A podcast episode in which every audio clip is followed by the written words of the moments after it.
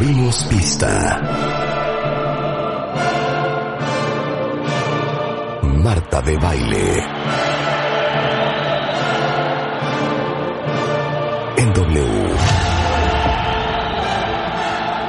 Five, four, three, two, one, fire. Muy buenos días, México. Son las 10 de la mañana. And this, this is how we roll.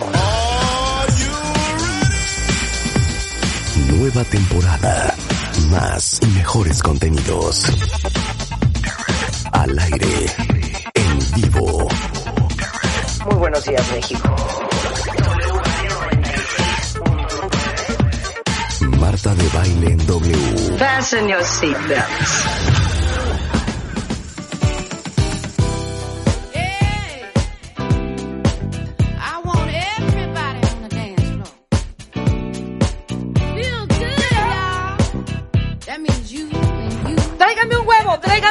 Perdiste, perdieron. aquí estoy. No es cierto. Perdió. O sea, Estoy. Con razón venía yo caminando y me venían viendo, parados en la ventana viendo a ver a qué, a qué hora yo llegaba. no, lo siento. Ay, se me fueron las palabras. Traigan, traigan un huevo. No, traigan No. un tequila. No, no, no. No, de verdad. Dijimos la semana pasada y el cuentaviente es testigo. Y el viernes llegaste tarde. Claro que no. El viernes llegaste tarde. ¿Verdad que no llegué? Tráiganme tarde un ningún tequila. día. Tráiganme un, huevo. tequila. Un huevo así y te lo vas a tragar Bueno, hasta con lavativa. ya, ya sabes, veo un huevo aquí y salgo corriendo. Vale. Y el resto del día lo hacen ustedes. Ay, Me Dios vale. mío. Me vale. Una disculpa, Julio Luis García. Venía hablando con mi director general en el teléfono Ay, Dios mío, Julio. y tuve que salir corriendo por tu culpa. ¿Qué? Y un corredero tuyo. Y un corredero. Julio, al rato hablamos. Viene Gracias. muy campante. Son las 16 de la mañana en. W Radio. Qué susto me pegaste. No pude ni saludar a Gaby Arrisco, hombre. O sea, ¿qué son estas horas de saludar a Gaby y a Risco? Se saluda a las nueve y media, en un corte. ¿sabes ¿no? que había un chorro de tráfico? Sí había tráfico. Dígame una cosa, ¿soy solo yo o qué complicación los lunes? No te, no, te voy a decir qué es lo que pasa. Que a mí ya me pasó dos veces en lunes. Sí. La gente como que se ataranta un poco y hay un, y yo creo que hay un poco más de choques. Segurísimo lunes, sí, choques. A mí ya me tocó. que todo el mundo viene. Lunes pasado choque en Churubusco Sí. y lo mismo. Si son tres carriles y el choque está en uno solo. Es que tú no, pero yo cruzo la ciudad, cuenta vientes para venir bueno, sí, claro, también Radio, tiene que ver, pero Que está en el sur, sur, sur, sur, sur, de lo que llama mi mamá la cola del diablo. ahora dime tú cuál es este razonamiento, razón, Razonamiento. razonamiento. Sí, Si el choquecito Sí. está en la lateral, sí. ¿por qué viene parado Churubusco? Si está en la no, no lateral, lateral, o sea, ya se bajaron los del, muy bien, muy bien, se bajaron a la lateral los dos coches que chocaron. Sí. ¿Por qué el maldito tráfico arriba? O sea, pasas nada más esa partecita y ya Porque Churubusco está viendo, está viendo. ni se ve. Bueno, nada más te voy a decir una cosa. Después de la Tráiganme un huevo. aventé, donde me duela la cabeza, agárrate. Tráigame un huevo. Agárrate. ¿Cómo están, cuentavientes? Buenos días, bienvenidos a W Radio. Estamos en vivo a partir de este momento y hoy es el mejor día del mundo mundial internacional universal. Sí, ¿qué tal? Hoy es Día Mundial del Pelo, ¿sabían? Por eso hoy en, la mañana... Europa y Latinoamérica, ¿eh? Bueno, de hecho, anoche me dormí con una mascarilla de Marta de Valle Hair Tech. Ya saben que yo uso Hair Amplifier. Para- o sea, ayer me lavé el pelo Para celebrar. Uy. para celebrar. Entonces, ayer me lavé el pelo, me puse mi mascarilla en el pelo y yo, como les he recomendado a muchas de ustedes, como me peino literal diario, entonces el pelo, pues uso tenazas, uso planchas, Sí, el uso pelo va dando de sí. Va dando de sí, va Claro. dando de yes. Entonces yo les digo, yo me duermo con la mascarilla puesta. Sí, claro. Entonces ya con el pelo húmedo me echo la mascarilla, yo uso Hair Amplifier de Marta de Baile Hair Tech y también uso mucho la de Rescue and Restore. Ajá. Me la pongo de medios a puntas, este, y pongo una toalla en la almohada y me duermo así. Hoy en la mañana me la enjuago, me lavo mi cuerpo, Sí. Ajá. Ajá, ¿cómo no? Ajá. me sequé el pelo Sí. y me peiné. Muy bien. O sea, no he terminado de peinarme porque justamente hoy, déjenme decirles una cosa. Hoy tenemos un shoot de un nuevo lanzamiento Exacto, de la también. familia Hairtech. Entonces, todos los que aman, aman, aman su pelo, y no han probado mi línea de pelo, Pendientes. hombres y mujeres, No, ojo. les digo una cosa, lo- de lo que se han perdido. Claro. Entonces, una vez que ya te enjuagas la mascarilla, agarro nuestro hair gloss, que es uno de los tratamientos que tenemos. Mucha gente me dice, pero es que no entiendo por qué te brilla tanto el pelo. Y el brillo del pelo tiene que ver con tres cosas bien importantes. Bueno, al rato hablamos de esto Sí, horas, ¿no? muy cañón. Pero, Pero de los que tres ya. con- Uno. Tiene que ver con tener bien tus niveles de hierro, vitamina D3, Ajá. lavarte el pelo con agua fría y cuidarte mucho el pelo. Y yo siempre uso Hair Gloss, que es un tratamiento de Marta de Valle Hair Tech, que te lo echas en el pelo húmedo antes de peinarte, se activa con el calor de la pistola de pelo, con la secadora. Entonces el pelo te queda como si fuera como si fuera un espejo, como si fuera de Sí, cristal. ¿ya? brilla. Exacto. Y pues, Se lo ve venden en sano. todos lados, lo venden en Walmart, lo venden en Lo venden en Walmart, en donde En más van a ir a otro lado, no hay Walmart. En themdshop.com también lo venden y se los mandan a su hombre. casa, creo que en 24 horas. Entonces, bueno, y hoy vamos a hablar de el Día Mundial del Pelo y cómo hacerle para tener el mejor pelo que puedas. O sea, la mejor versión de tu pelo. Pero Tener un pelo espectacular. Esa es Un la pelo espectacular. punto. Oye, Es a que el pelo es es muchísimo. el pelo es El pelo es muchísimo. sí, sube mucho. Entonces invité no solamente a Daniel Ash, que es fundador de Dermalomas y es tricólogo, que es el dermatólogo especialista en pelo, para toda la parte como de salud del pelo, pero también invité a Silvia Galván, que es una super hairstylist en Celebrity, México, celebrity hairstylist. porque creo que gran parte del problema del pelo es cómo lo tratas, sobre todo cuando te lo pintas. Es que tú te pintas mucho el pelo, hija. sí, cada mes. Cada mes. Pero tú lo tienes bien bonito. Sí, y ya no me lo voy a cortar, está largo ahorita que me lo Está vea. larguísimo. Que me lo dé una que le, le dé una mirada, Que me le dé una mirada. Bueno, entonces vamos a hablar de No, todo espérate, eso. no te hagas la desentendida. A ver, ¿Qué? ¿qué, prefieres? ¿O un huevo o un tequila? No, neta. No, juro, mira, no voy a cumplir, voy a Obviamente cumplir. prefiero un tequila. Obviamente, dice. Obviamente, prefiero un tequila. Pero te voy a decir nada más una cosa, que tomes en consideración.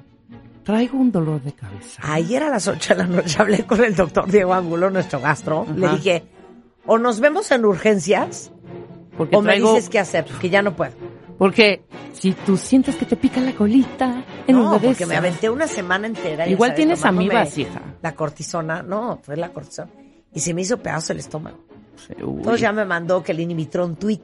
Ajá. Me mandó Ah, claro, lo que viene siendo claro. nuestra, nuestro sobre de Essox. Ya lo, ya me mandó el, el, el, el, ¿cómo se llama? El, ay, ¿cómo se llama el otro que me... que me- Bueno, ya sé, lo vamos a... Entonces el tequila, no. si no, no, no. pudiese yo tomármelo el viernes, me lo tomo el viernes. Eso voy a hacer. Ok. Lo voy a pasar el, castigo. tomo. El castigo lo voy a pasar para El el, viernes viernes. me lo cuentavientes. No me salgas con otra enfermedad, No, ya no. ¿sabes? O que sea, no. porque Marta, bueno, Marta y yo. ¿Sabes qué? Cada semana tenemos un, ¿Sabes un padecimiento Ni te me pongas diferente. al tiro porque suelta la Willy. Suelta la Willy. Las clases. Oh, man. Las clases. Clases de inglés. Las clases. Con Marta de Baile. Good job. Constanza, nada más una pregunta. Voy. ¿Rebeca ¿No ha visto esta lista? V-O-Y. No. No la sabes, no seas tramposa. Hija, o sea, igual la- Ok. sí No revisé, tramposa. pero no Hay vi algo el... más divertido en este programa que las clases de inglés. Y no me importa, si ustedes van en el coche manejando, también van a hacer clases de inglés. Si ustedes están en su oficina, También, también van a hacer clases de inglés. Perfecto. es más, ¿por qué no conseguimos Nidva. que nos patrocine esta sección? ¿Cumón? Ah, no, ver es matemáticas. mensaje? Perdón, Tiene perdón. que ver Cumón. No, este, eh, claro. Cualquiera de estas. Sí, como un Open English. Como un Open English, o, como o un... Babel, o Babel. Harmon Hall. O Harmon Hall. Sí. Harmon. Hall. Sí, todavía existe. Siento que ser interlingua todavía existe. No, inter- uy, interlingua. Berlitz. Había, o sea, uno había en Plaza Oigan, Inn. ¿no estaría bien padre ¿Todavía que el día que yo me Plaza Inn? retire ya de los medios, Ay, no. me dedique A dar clases de a dar inglés. clases de inglés, pero les voy a decir cómo es la clase. El alumno tiene que venir a mi casa, ¿ok? Entonces, cuando entre... Como terapia. cu- cuando entre, yo voy a estar sentada en una mecedora. O sea, la Porque mecedora retirada. Es, es fundamental. Voy a traer puesto un caftán, un caftán, un caftán como de manta. ¿no? Sí. En esa mecedora. ¿No? Al lado dos perros. Sin brasier, sin brasier, Sí, claro. ¿ok? Sin brasier es muy importante. Sin rasurar nada. Sin rasurar, obvio. Claro. Sentada en una mecedora. Pelos arriba, pelos abajo. Canas. Bien. Canas. Muchas, canas. Pelo, largo. pelo, pelo largo y onduladón. Grifo, Grifo. grifón, grifo, grifón, grifón. Y entonces yo voy a estar sentada en esa mecedora y desde ahí voy a decir, Rebecca, welcome to the class. Eyes How on me, eyes on me. Eyes on me, eyes on me. Ajá. So, Rebecca, did you study your homework? Yes, miss. Okay, yes, miss. Yes. Es que eres Yes. una- Yes, Yes, miss. miss. Yes, miss. Okay, could you spell out the word criticize? Criticized. Okay. C R I T I S I Z es criticized. Así lo estoy, creo que, ¿o no? ¿No es Criticize. criticized? Criticize. ¿No es criticism? C R, ahí ahí voy. Pero vayan diciendo, bien. Pero no sé por qué Sí, me causa tanta risa esta clase. I, Ajá. C R, Ajá, I, ajá, T, ajá, I, ajá. gritty, gritty, C, I, Dios, criticizer, criticize, es, eh, criti, ya dije sí, ¿verdad? Critis, y yo dije I, critici, criti, es I, Está enferma Ibas esta bien, mujer, ibas ¿eh? bien. Vas critis, Nada es más que te ya se me fue el, sa, el C, I, R, Nada más te faltan las dos últimas letras, Rebeca. criticize, size, sí sé. With a Z. Es que lo quiere hacer en pasado, Sí, según yo. yo dije Z hace rato. Claro. Sí, y. Es correcto. Muy Sí, dije bien, Ah, lo dije qué bien. diacrucis, ¿eh? qué diacrucis, spell out the word criticize. Y en pasado es criticizer. Exacto. Con, Ahora, con ti al Ok. final. Rebeca, Ya. Marta con su caftán, yo al lado. Sirve igual. Pelo grifo, caftán. Y esta tos. Siento que hay algo que no hemos comentado. Espera. Hay algo ¿Qué? que no se ha dicho aquí. El estado de salud de este del equipo. equipo. Sí, exacto. Rulo tosiendo, Rebeca, Rebeca tosiendo, tú con mocos, Mocos. yo tosiendo. Ok, Venga. spell out the word. ¿Voy con ellos o con quién? Con voy? ellos, yo ya. Ok. Ay, sí. Yo ya oí una bien Bien. difícil. Va Apli- Rulo. aplicando el may I go to the bathroom. Sí. A ver, con- Va Rulo. Ok, Rulo. Spell out the word freight. What? Freight. So, um, if you want to move that sofa from country to country, most definitely you need a freight company. Claro. Se atoró, ¿eh? The Freight. word is Freight. FR. Es que Ajá, amo el FR. Muy bien, muy bien, vas bien. Fr. I. Ujú. E.T. Freight. Fon Freight, hom. ok. Di otra vez, Iti. E.T. Fon hom. Ok, es incorrecto. No. Con- No, otra eh, vez, otra vez, Úrsula. otra vez. No, no, no, Úrsula, spell out the word freight. A ver, te vemos. Freight. F R E Ajá. I G H T. Sí. Freight. Es Sí. correcto. Es-. Ay, lo hubiera tomado. ¡Woo! F-R-E-I-T, no Estaba a punto de hablarle a tus papás porque tú te fuiste de intercambio. Sí, porque ahí tiraron una lana. Vas Sí, con exacto. Sandra. Exacto. Afortunadamente Pobre señor saliste estopete. avante. Ok, Claro. Ay, no. mi queridísima Constanza. Espérate, invéntate Miss. una porque ella lo Sí, hizo. Claro, obvio, ¿no? ¿tú ¿Tú crees, Sí, espérame. ¿tú crees que yo me acuerdo de esa lista? Sí, Ok, puerca. Constanza, spell out the word psychiatrist. Ay, siempre me haces lo mismo. Psychiatrist. Ok. P es Y. ¿Qué onda? A ver. Sí, ahí vas, ahí vas. Sí, es en blanco. P es Y. C. Ajá. H. ¿Qué? Esa de Rulo. Psychiatrist. Psychiatrist. Todos sabemos lo que es. ¿no? Sí. Sí. P.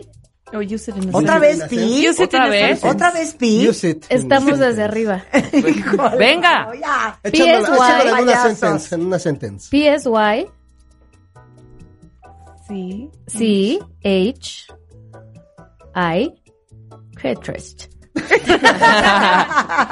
Zero. Z-E-R-O. Te lo- Zero. Te lo juro que soy buena. Voy. Es que mira, para, para este lado échate una de los rezagados. porque Ah, no, no todos estamos en intermedio. Psychiatrist. Bitch, ah, zero. zero. No, no, tiene que ser otra. C-E-R-O. Psychiatrist.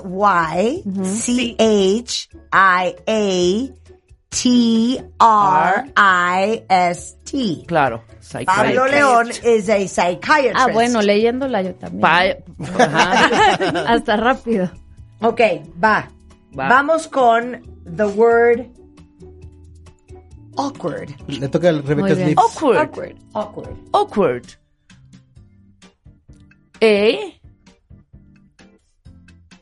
Key. ¿Cuál letra es la key? ¿Cuál letra es key? A K W A R D. No. Es Ah, incorrecto. sí, que K me faltó una C, ¿no? Un- Por ahí. K. Me faltó una C. Es awkward con CK. A ver, CK como Calvin awkward. Clay. Awkward. A. Awkward. C-K. Awkward. Awkward. Awkward. A C K W Awkward. A R D. Ay, ya me- Awkward. A-C-K-W-A-R-D. Qué Awkward. barbaridad. ¿Estamos Rulo, mal? Ay, awkward. fa- ¿qué que le voy, le voy a falta? copiar. Es como A-C-K-W. Ajá. Pero ¿por qué ACK? Porque ACK sería awkward. Ah, tienes razón. Estoy diciendo awkward. A ver, bien, Le voy a borrar la, la C. Spell out Sí, the, the bórrala. word awkward. A-K. Awkward. Ac, ac, No. W.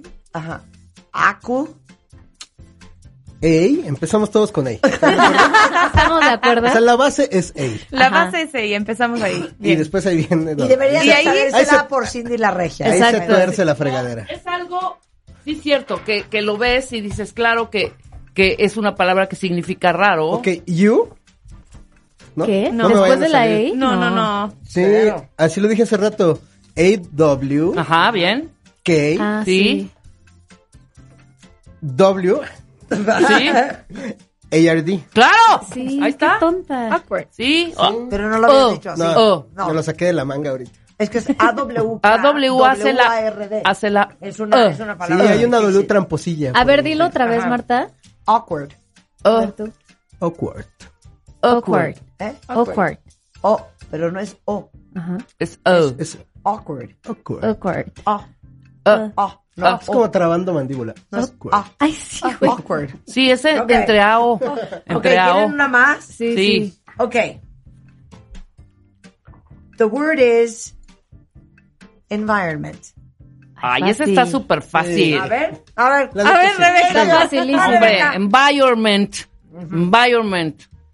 E N V Ajá. I R O M E N T. Es Sí. incorrecto. Next. Y. Environment. Environment. E-N B I R O N M E N T. Sí. Perfecto. Sí, Rulo. me ¿Sabes faltó una qué? en Pero Te voy a decir sí una cosa. dijo, ¿no? Rulo. in- environment. curso. Ahí donde lo ves. Ajá, No, se no. pasé. ¿Sabes qué? Sabes más inglés de lo que crees. Estoy en el siguiente módulo. Estás, Estás en el siguiente pasó, módulo. pasó el año. Exactamente. Nivel tres. Pasó el año. Vientos. Podría Muy no entregar la maqueta y pasé. A Y pasó. solo que le mandaron a estudiar fuera. Sí, no, ese sí. Le voy a dar una palabra. A ver, dale. perra. A ver. Me va a sacar The una. word is malicious. Ok, malicious. M-A-L-I.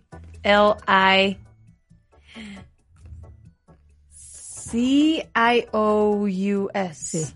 Malicious. Es correcto. Exacto. Bien por los papás de Úrsula. Malicious. Bien, bien por el intercambio. Muy Rulo bien, pasa sí, al sí. siguiente módulo. Pasa al siguiente módulo, muchas y gracias. Rebeca se me quedan. Estoy ardidísima. Kinder Quedemos. 1. Exactamente. Nos Todas las quedemos que les- en le palitos preguntaste a uno. Ushi, si Te me la sabías, ¿no? Ay, sí. Ah, sí, Ay, qué sí. chiste. Ay, sí. Pero pues es que tú hiciste la lista. Estás como Bueno, mi que te echen sobrina. una perra para salvar el módulo. Órale. Órale. Pero si no te regresas a preescolar. Órale. Va. The word is. Ay, no. Constanza. The word is.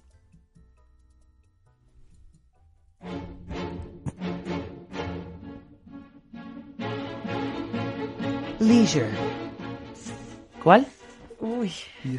Ah, Ay, está súper. Leisure. no, la verdad sí está fácil. L-E-A-S-U-R-E. Leisure. ¿Cómo? Ay, bueno. L-E-A-S-U-R-E. Leisure. Mal, otra vez. Por. Te A ver, regresas a Kinder 1 y ahí te me quedas. ¿Es en serio? A, A los ver. colores. Listo. Pero A yo ya salvé, yo ya salvé. Tú ya salvaste. Tú ya, re- si repruebas a- Ahí. ¿eh, ¿Cuál? Ajá. Es U-R-E. Eso dije No. yo. Es Tú metiste una. Rebeca, Está mal. Sure. Rebeca dijo, leí- espérate, Rebeca dijo que estaba regalada. Sí, A porque ver. esta sí me la sé. A ver. A ver. Siempre me, o sea, que leo esta palabreja y es también tra- tramposa. Es no es tramposilla. I-E, es I. Es lie, leisure. Bien, El, es sí, exacto, es leisure. ¿Y la vas a pasar de curso? Yo ya paso de curso. ¿Cómo no? Cero. Ah. Ella cree que Ay, sí. una buena de 10 va a pasar. Tuve dos, la de criticism. También me la Cuentavientes, Constanza y Rebeca siguen en Kinder 1.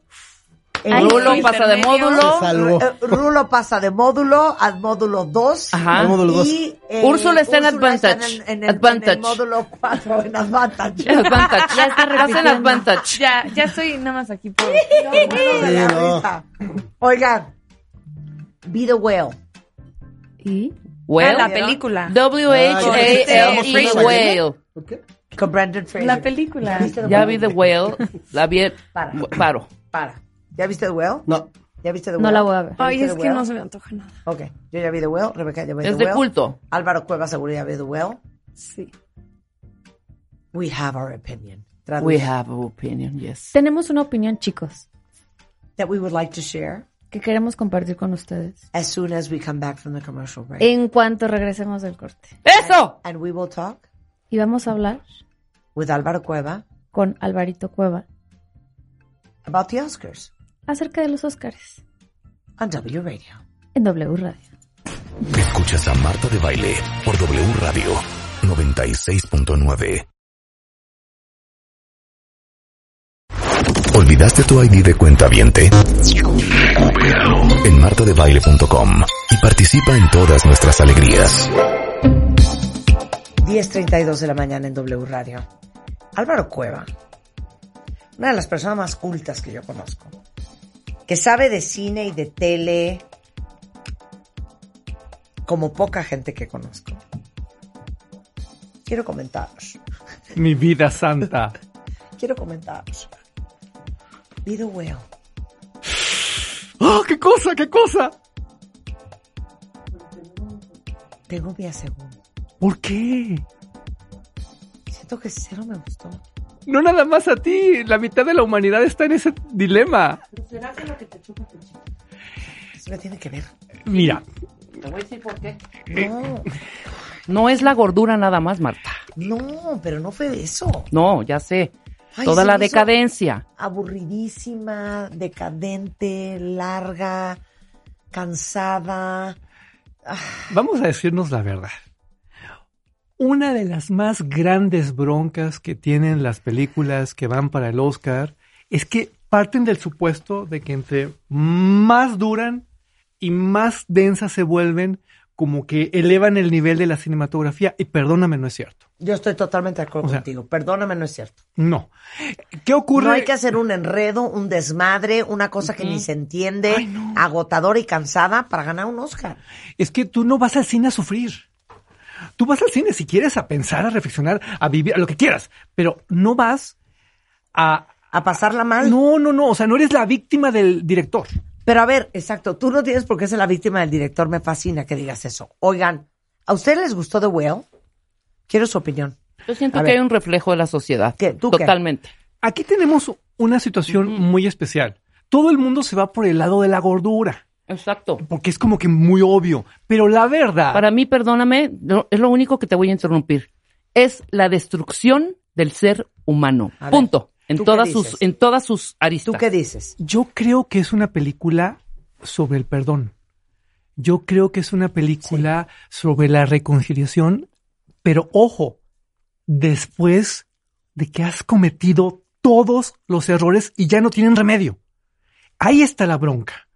Que era historia de este hombre. Podríamos estar hablando de obesidad, podríamos estar hablando de alguna otra cuestión, ¿ok? claro. Eso es un pretexto. La bronca es que ya pa' qué. La bronca es eso. Los grandes protagonistas son los jovencitos. Claro. La otra vez en un café me eché una plática muy sabrosa con el bartender, con el barista, porque me decía, oye, es que me gustaron más las actuaciones de, de los jovencitos que las de los adultos. Yo, pero por supuesto, ellos son los verdaderos protagonistas de la película porque son los que mueven todo. Ajá. Eh, si se fijan, estructuralmente son los jóvenes los que mueven a la ballena, los que mueven a todos para que pase lo que pasa. Pero sí es una película muy, muy compleja y sobre todo muy poco disfrutable. Eh, yo entiendo a todos los que la odian. En mi caso especial, como yo soy un sobreviviente de obesidad casi mórbida, te puedo decir que sí me pega desde muchos ángulos. Claro. Pero ojo, ojo, en mi caso, como el de muchas amigas y amigos que tengo, salimos adelante. Aquí no, aquí es como para abajo, para abajo y para abajo. parte. Claro, yo, yo, Claro. yo, eh, estoy de acuerdo contigo en la parte de que es un ejemplo de la decadencia humana, pero también estoy de acuerdo contigo que es una película que trata del perdón, pero es una película, híjole, es una película desesperanzadora. Porque para empezar, yo sigo esperando toda la película que sí vaya al hospital. Claro, no, no, no, Ya sabes, exacto. Sí, sigo esperando que No vaya al hospital. Ajá. No, no voy a, a spoilerear. Eh, el personaje de la hija, fíjate que a diferencia de lo que acabas de decir, no me pareció una actuación. Ella. Me pareció mejor la del chavito. Sí. Me Ah. pareció espectacular la de la cuñada. Eh, pero no, o sea, me parece que hubo como 45 minutos absolutamente innecesarios de sobra. Como en casi todas las películas que están nominadas, ¿eh? Ahora, y a mí me, me duele que el mensaje sea no hay futuro, no hay salida. Claro, es que es Eh, eh, desesperanzador, me parece horrendo. Porque además, Horrendo. si la analizas con mucho detalle, te das cuenta de que toda la película es un gran chantaje a la hija y es un- una cosa como muy manipuladora de, pues ahora me perdonas porque me perdonas y si no es con dinero es con el dolor y si no es con el dolor es con, o sea, es como, espérame, Sí. espérame. Y te voy a decir otra cosa. Tampoco sé si se merece el Oscar Brendan Fraser por lo siguiente. No sé si es la actuación de él o si hubiera sido cualquier otro actor profesional con ese nivel de caracterización, con ese nivel de historia y con ese nivel de conexión con la gente pensando que sí, en Estados Unidos y en otras partes del mundo, México incluido, la obesidad mórbida es un tema de todos los días. Gracias por poner esto sobre la mesa. Yo he tenido el privilegio de ser jurado en festivales internacionales y aquí ocurre algo que yo no sé por qué no se comenta más. Cuando estás haciendo las evaluaciones, lo primero que te dicen es que cuando tengas enfrente a una actriz o a un actor que interprete una discapacidad o que requiera de caracterizaciones extravagantes para realizar su trabajo, sumes 5 puntos más o 15 puntos más o X en automático por lo que implica para el actor aventarse su trabajo frente a todas esas capas de lo que quieras. Y esto aplica incluso para quienes actuaron con cubrebocas, porque quiero que te imagines el problema para la actriz o para el actor que interpreta a un cirujano o a alguien con cubrebocas sí. para expresar sus emociones cuando le estás viendo la mitad de la cara. Interesante. ¿sí? Sí es un tema que amerita como un gran respeto, pero que coloca en franca desventaja a todos los demás. Claro, los que no trajeron siete no horas de caracterización encima. Yo lo que siempre les digo es, ¿por qué no abrimos una terna como mejor interpretación frente a la discapacidad o mejor interpretación frente Sí. a la fantasía para que nos evitemos esas broncas? Porque es muy injusto. Es que Claro. realmente es muy injusto, Claro. porque yo ahí dices, bueno, pues de tu Oscar, media estatuilla para ti, media para la persona que diseñó acá. Esas imágenes, por ejemplo, es- es- nos vamos a spoilear, pero donde el, el tipo sale prácticamente desnudo, Sí, te quieres morir, porque Sí. es muy violenta la imagen. acuerdo. Y, y, y ahí te vas por, por la imagen, no por la actuación. Claro. Y es más, fíjense qué interesante. The Whale, Álvaro, no está nominada a Mejor Película. Los Óscares son, es la entrega número 95 este domingo, para que no se lo vayan a perder. Ahora, vamos a hablar de las mejores películas, las que están nominadas. Y ya vi una de estas y quiero tu opinión, A ver, a ver. porque adivina qué.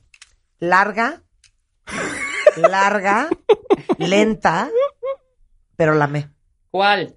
The Banshees of Inisherin. Es magistral. Es magistral. Magistral. Es magistral, Sí, ¿verdad? sí. Si no la han visto, cuentavientes la tienen que ver. No The visto. Banshees of Inisherin. No han vivido. Es un Y aparte poema. es tan simple todo. Yo la adoré por muchas razones. Primero, porque reconozco detrás una intención poética muy profunda, muy difícil de poner en pantalla hoy cuando la gente está tan acostumbrada a los efectos especiales y a las salidas fáciles. Aquí no. Y a 700 personajes. Aquí no, con poquitos elementos estás como machacando y machacando estas relaciones tan terribles, ojo, de hombres aislados en un contexto absolutamente distinto al de actual. Es un gran trabajo. Mi Colin Farrell, qué barbaridad, qué transformación. En general, yo te puedo decir que floté con la película y la fui sufriendo conforme iban pasando cosas que no les vamos a explicar, ¿verdad? Pero tienen que ver con, con el cuerpo y tienen que ver, no, no, conforme va pasando una y otra y otra, yo me iba así como que, no, no, no, no. Eh, Condon, wow. Uf. Y Brian Keegan, no lo puedo creer. ¿O cómo se llama? Barry Keegan. Barry Keegan. Sí, sí. Él, ya sabes quién es Barry. No lo puedo creer que actor. ¿eh? Es, es que estamos hablando ya de, de un nivel muy, muy distinto, pero bien lo dijiste. Si es una película muy de nicho, Sí. donde necesitas una disposición, como cu- igual cuando te compras el librote de Sí, 600 tienes que verla páginas, con buena actitud. eh, tienes que llegar, ya sabes, con mucha cafeína y eh, el, el tambo de palomitas para aguantar. Pero vale la pena. Otra que va por ese lado también es la de Ellas Hablan. ¿Cuál Sí, es esa? va por ahí. La de Women Talking. Eh, esa se Ah, acaba de está- estrenar. ¿Sabes que la iba a ver ayer? Tienes que verla. No, la iba a ver el sábado y acabé viendo. Yo acabé viendo una porquería de Kevin Bacon. No, Hijo, espérame. man. No. ¿Qué acabé viendo ese día? Ah, vi la nueva de M. Night Shyamalan. Ay, ¿qué Se tal? llama In the Cabin. o algo Sí, así. en Ajá. cabin, ¿qué tal? Malísima. Sí. No, te, Malísimo. te cuento de esta porque sí es una experiencia que tenemos que poner sobre la mesa. Ahí les va. Está inspirada en un libro famosísimo. No he tenido el gusto de leerlo, no les puedo hablar de la adaptación, pero sí creo que por ahí va a ir un Oscar porque eh, hay mucho, mucho eh, tema de guion. Es la historia de un grupo de mujeres que pertenecen a estas colonias como Amish, como eh, muy cerradas en Estados Unidos, eh, donde todo gira alrededor de ellos y la religión. Y no les estoy vendiendo algo que no ocurra en los primeros 30 segundos. Estas mujeres están hartas de ser permanentemente violadas. Porque todas las noches las drogan y amanecen y dicen, ¿qué pasa? ¿Por qué tengo estos golpes? ¿Por qué, te- qué, qué onda? Y estás hablando lo mismo de las señoras muy maduras que de las niñitas. Pero ellas, como pertenecen a esta comunidad, no pueden protestar, no pueden hacer nada, no pueden. nada. Te estamos hablando del año 2010. O sea, no te imagines siglo XIX. Claro, claro, claro. No hay celulares, no hay nada. Es este, este mundo también un poquito como la de mm, los espíritus de la isla. Eh, pero ocurre algo bien interesante. Deciden, vamos a ponernos de acuerdo para decidir qué vamos a hacer. Porque algo tenemos que hacer. Y es, uno, pues nos conformamos y que siga la vida así, qué rico. Dos, vamos a quedarnos y pelear porque no podemos permitir que nuestras hijas crezcan bajo este esquema y lo repitan. O tres, vámonos. y se hacen unos debates buenérrimos. Ok, la voy a ver. Pero ojo, La voy a te- te- va como advertencia así, queen, queen, queen, queen. Es lentísima como la mera fregada.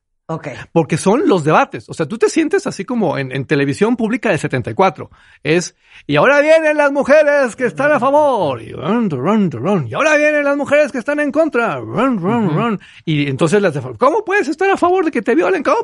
Y, y cuáles son los puntos en pro y los contra. Ok. Pero Muy, sí hay que verla, ¿eh? Sí. eh, sobre todo, creo que, que, que atrás del Oscar siempre hay como muchas intenciones editoriales y la nominación de esta película manda mensajes eh, sobre el tema de la violencia de género en, en, en hoy cuando más tenemos que hacerlo. Claro. Entonces, eh, por la más elemental humanidad, tenemos que verla. Insisto, Women Talking. sí, sí, padrísimo, Padrísimo. padrísimo. Ok. No puedo creer cómo me he reído sin parar, Ajá. Álvaro, con The Triangle of Sadness. No la has visto tampoco. No he visto ni una. ¿A qué te dedicas? La única que vi fue Tar, fui The Whale, no. pero esta semana me aviento las The seis que me Triangle of faltan. Sadness me parece una obra de arte. Lo es. Y y te voy a decir lo que dije cuando salí de la película. Cero creo que le den el Oscar, ¿eh? Ay, por supuesto que no. Eh, pero es la película que Luis Buñuel hubiera filmado si estuviera vivo hoy. Porque es Una así. joya. El discreto encanto de la burguesía, el ángel exterminador, todas esas super clásicas, eh, pero corregidas, aumentadas hoy. Es alucinante. Alucinante. Yo, mira, para que veas, yo ¿Pero llegué. reíste? eh, yo llegué, yo, yo reí, reí y casi vomito y todo, o sea, porque son todas las emociones ahí. Claro, no, pero es- yo con, con la vomitada ah, ah, ah, me he reído. Es que eran, se me rime el corrido de las carcajadas en mi casa viendo el Triangle Sadness. es fantástica. Para empezar, yo llegué sin saber nada. Eso me ayudó mucho. Yo llegué Sin virgen. saber nada, exacto. Entonces llego al cine, ya sabes, con todas las botanas y demás, así como que Álvaro va a gozar de su película y comienza de una manera. Yo no sabía que era el Triángulo de la Tristeza. Eh, tengo que explicárselo Pensé que era de llorar. a los cuentavientes porque es el, el, el ceño fruncido. Es, esto que, que, que los modelos evitan y que mucha gente se botoxea porque se supone que te proyecta tristeza. Sí. Eh, es bien interesante. Yo no jamás pensé que por eso se llamara la película así. Eh, pero luego gira y ahora es, nos vamos al barco y ahora nos vamos a la isla y ahora nos vamos a la... ¡Wow! Wow. Sí, sí, Wow, sí. ¿eh? Porque igual cuando empieza yo decía, ¿esto de qué va? Lo único que le dije a mis hijas, es de llorar, porque si es de llorar no quiero. No. No, mamá, no es de llorar, vela. pero sí es muy De profunda Muy- reflexión. Sí. De profunda Bien. reflexión. Es como comunismo contra capitalismo, es mujeres contra hombres, eh, morenos contra blancos, eh, Sí, sí, sí. eh, el empoderamiento de, de la señora que hace el aseo. Es una es gloria. una gloria, The Triangle of Sadness. Veámosla. Ok, ahora. Te tengo otra noticia. A ver. No me gustó. Me aburrió terriblemente. Y no entiendo cuál es la gracia de esta película. ¿Cuál? Tar. Ay, ¿cómo no? Es, bueno, es que yo amo a Kate No, yo Blanchett. también amo a Kate Blanchett. pero a mí me pareció, pues, a mí me gustó. Aburridísima. No, es A que a ti no te gusta. Sí, pero yo sé, a Marta no le gusta cierto género. Sí, no, aburridísima. Ujú.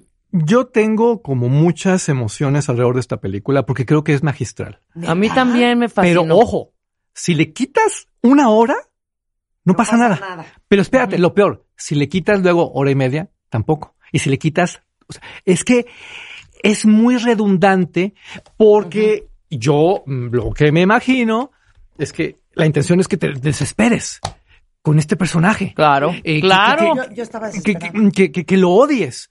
Eh, y tiene muchos vasos comunicantes con la ballena, porque también es un proceso de autodestrucción. Eh, muchas personas me hablan de ella como la película de la vanidad y del ego y eh, no, para Cero. mí es la película de alguien que lo tiene todo y decide echarlo a perder. Es Exactamente. la película de la salud mental. Sí, Ajá, sí. Ajá. Ajá, Y me encanta que sea una mujer, y me encanta que sea lesbiana, y me encanta que sea en este contexto de los directores de orquesta, y me encanta que a las mujeres directoras de orquesta les digan maestro. Porque ya desde ahí como que sientes la incomodidad. Es súper interesante, pero también hay que verla bajo esta de, de que tienes que meterte el café y tienes que todo para Sí. aguantarla. La actuación es prodigiosa, ahí va a pasar algo bien feo, pero ya platicaremos. Ok. Muy bien. ¿Cómo? ¿En la entrega, en las entregas? Sí, porque porque yo no creo que le den el Oscar a esta Yo mujer. tampoco creo. No, no, porque, porque eh, vamos para Asia. A Luego ver, te- ahorita, ¿contra ahorita quién está compitiendo? Está compitiendo contra Ana de Armas, No, cero. no, Andrea pero Michelle Yeoh. cero. Y va a ser Michelle Yeoh. Claro. Sí. No he visto Everything Everywhere All at Once.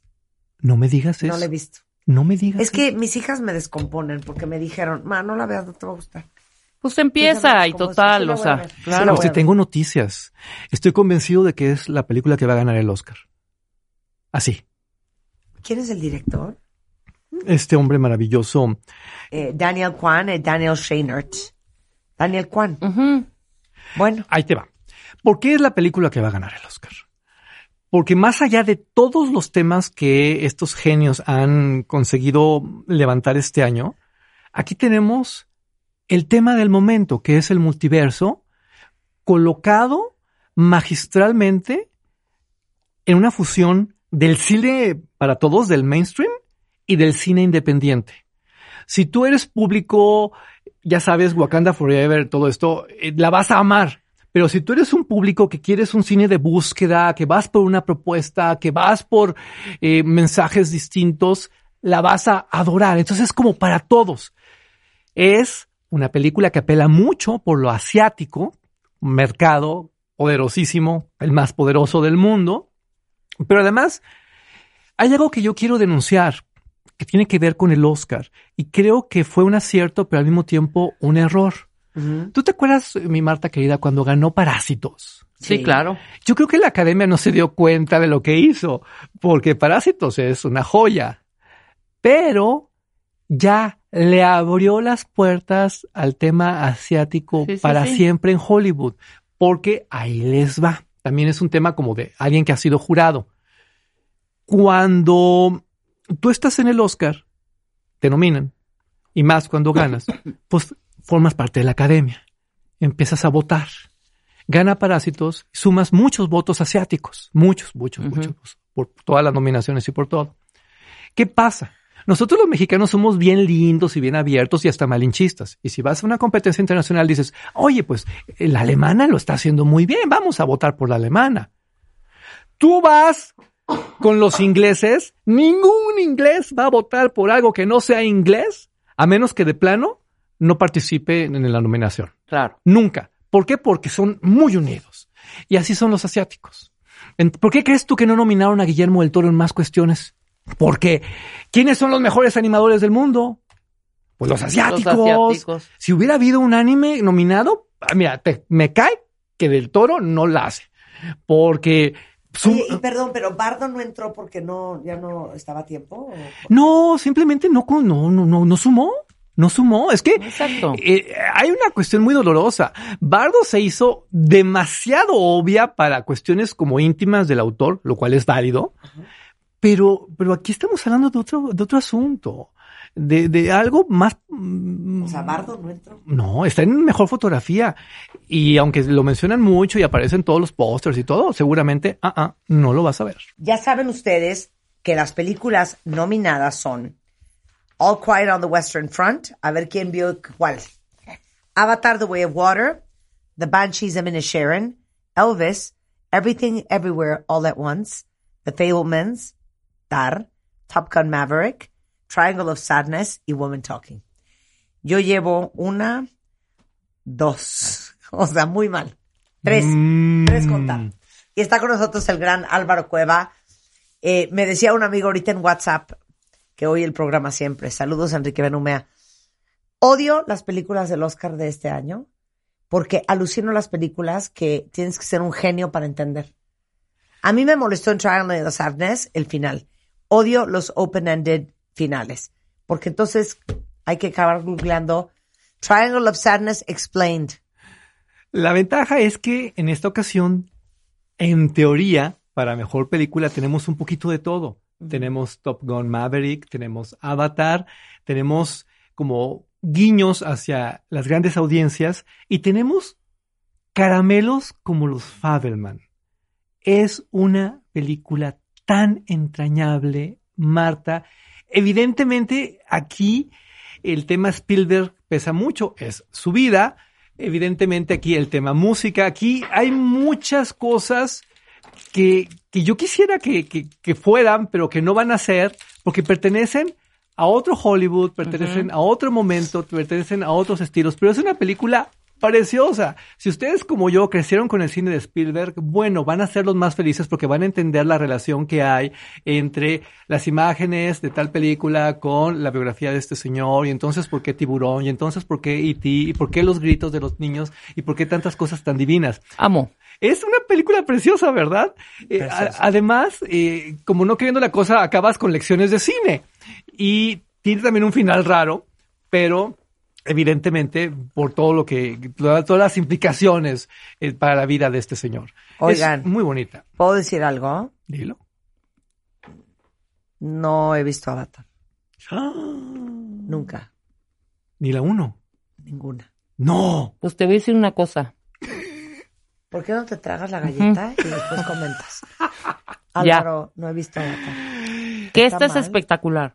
Es, es, La es dos, esta. un tipo de cine que se agradece por la espectacularidad, pero va por lo mismo que tú estás atacando. Son como que largo, largo, largo, largo. Pues me hubieras hecho una serie, pero es un fenómeno. Estás hablando de una película que fue la más exitosa de todos los tiempos, eh, Claro. numérica y que tiene en, en parques temáticos su atracción y, y que va a dar para más. Es, es- y además es como muy bonita porque pues tiene mensaje y entonces la ecología, cuidemos al mundo y abracémonos todos. Que eso lo vamos a ver mucho en este Oscar, Marta. ¿eh? De mí te acuerdas cuando mejor documental. y O sea, creo que yo ya vi más que tú, Marta. No, yo no Porque hasta Elvis me gustó, fíjate. Es, es grandiosa. Qué Elvis, no puedo creer el cansancio. Por- ah, te aburrió, ¿verdad? A mí me fascinó. Aburridísima, eterna. Es que no es lo mismo verla en un avión, hija. Y o sea, aparte, perdón. si, si es que la vi en un avión. Sí, no. La vi en un avión. No. Porque dije que si no la veo en este vuelo, no la voy a ver nunca. Te voy a dar un consejo de ¿Te amigo. gustó? Te voy a dar un consejo de amigo. Así. La adoré. A mí La también, adoré. yo también la adoré. ¿Ah? Consejo de amigo. Sí. Nunca veas una película por obligación. Vela así, porque la vas a gozar. Y Elvis es una película para ser gozada. Totalmente. Porque vamos a suponer que eres fan, pues ya la hiciste. Vamos a suponer que no sabes nada, ya la hiciste. Vamos a suponer que te gusta la época, el espectáculo. Lo vas a y súper adorar. Y aquí, aquí tienes a este hombre, Austin Butler, que yo quisiera que le quitara a eh, Brendan Fraser. Yo también, yo también. Porque, porque además, te voy a decir algo, necesitamos una nueva generación. De acuerdo. Necesitamos que, que los jóvenes se empoderen y, y tomen al Oscar y Está lo lleven. espectacular este chavo. ¿Verdad que sí? Espectacular. Además, hay toda clase de leyendas alrededor de él, porque parece que tiene que tomar terapia para quitarse el personaje y ya, no puede ser él mismo, ya no puede hablar. Es muy inteligente su manejo de mercadotecnia. ¿sí? Y ahí va a pasar algo. Ahora, si tú me preguntas, Álvaro, ¿qué pasa con el tema de la mejor actriz? También, me perdonan todas, me perdonan todos, pero mi sueño erótico es que gane Ana de Armas. Sí, por Rubia, Sería- por Blonde, sería, por claro. Marilyn. Yo, yo le pido a Dios que gane Ana de. Armas. Te voy a explicar por qué. Porque la vieja es lo máximo. Porque ella representa una historia de éxito nunca antes vista en la comunidad hispanoparlante del mundo entero. Porque es una grandiosa, grandiosa actriz y someterse a ese tormento que fue esa película no es cualquier cosa. Claro. Pero además, porque yo quiero que ella, como mujer hispanoparlante, joven, se apodere del Oscar y lo lleve a otro lado. Eh, la amo, simple y sencillamente la amo. Yo, yo la voy siguiendo desde el internado allá. Claro. Es una serie española de los principios de los 2000 Preciosa. fantástica. Y fíjate qué mujer tan grandiosa. Eh, todas las estrellas españolas que llegan a Hollywood, pues llegan ya trabajando con Almodóvar y un tanto chote. Ana no. Penélope, quien quieras. Ella llegó siendo nadie. Sí. O sea, ella se, se- se tomó los mejores Diría mi papeles. mamá, se ha romaneado. No, Sí. no, siendo... Entonces, qué, qué increíble, porque es como el sueño hollywoodense, el sueño americano, hecho realidad, con una mujer que todos etiquetamos como española, pero que viene de Cuba, pero que no- nos representa de una manera a todos los latinos. Y eso se me hace muy bonito, sobre todo porque todos son asiáticos ahora. Y bien sencilla, Anita de Armas, la neta. A mí me cae súper bien. Sabes que bien agradable ella. Bueno, pues ahí está. Ojalá, ojalá. Ana, ¿quién va a ser película del año? Eh, definitivamente, eh, esta de todo el- todos los tiempos y todas las cosas y... Everything, Everywhere, All at Once. Sí. Yo tengo mis asegúnes. ¿Tú cuál crees, Marta? Para No, poner es que acá. No puedo saber porque no he visto todas. Ah, bueno. Yo se la daría de Banshees of Inisherin de lo que he visto, pero no me he visto. Tienes que ver esta. Y aparte es muy fácil de, de rentar, muy fácil de ver, es, es- es- es como Va. muy obvia. Pero ojo, Lo voy nos a hacer. espera un Oscar bien interesante. Puede ser el mejor Oscar de los últimos años por la cantidad de cosas que vas a ver. Vas a ver hasta Rihanna embarazada y tú le vas a negar un Oscar a una mujer embarazada, Marta. Se lo vas a negar. Así de mala onda. Sí, sí, sí. Bueno, todo puede pasar en el Oscar, ¿eh? Sí, y todos estamos esperando nuestro momento Will Smith. Y todo, o sea, es que viene sabrosón, viene sabrosón. Y si hay mexicanos, aunque no es como no que, que, que ya pasó un año. ¿Mm? No puedo creer que ya pasó todo ha sido muy rápido y, Y muy conduce violento. Kimmel, ¿no, Jimmy? Sí, pero ojo, Rebeca, tenemos el primer gran Oscar, yo digo, pospandémico. Ahora sí es volver y que Hollywood nos muestre de qué está hecho. Claro. Por eso, eh, este domingo, a diferencia de otras entregas, yo sí voy a estar con la champaña, yo sí voy a estar con la botana Bien. gourmet, yo sí voy a estar en fiesta absoluta. Eh, las transmisiones comienzan desde las 5 de la tarde. Ahora, ojo, vamos a poder ver por plataformas. Vamos a poder ver en la página de la academia, si tú quieres en su idioma original y la transmisión, te metes en YouTube a el canal de la academia y ahí vas a tener la señal. Eso, eso es prodigioso. Claro. Ahora, ¿quieres eh, plataforma que estás pagando y todo? HBO Max lo va a tener. HBO como Max, TNT. Ah, ok. Y eso va a ser una súper Pero espérame, los Oscars no van a estar en NBC, ABC, en CBS en una de esas. Por allá sí. Ah, ok. Eh, pero, Allá sí. pero acá para Pero México acá. y para Latinoamérica es HBO Max como Sí, la gran señal. que HBO es Latin American, nada más. Ok. Ajá.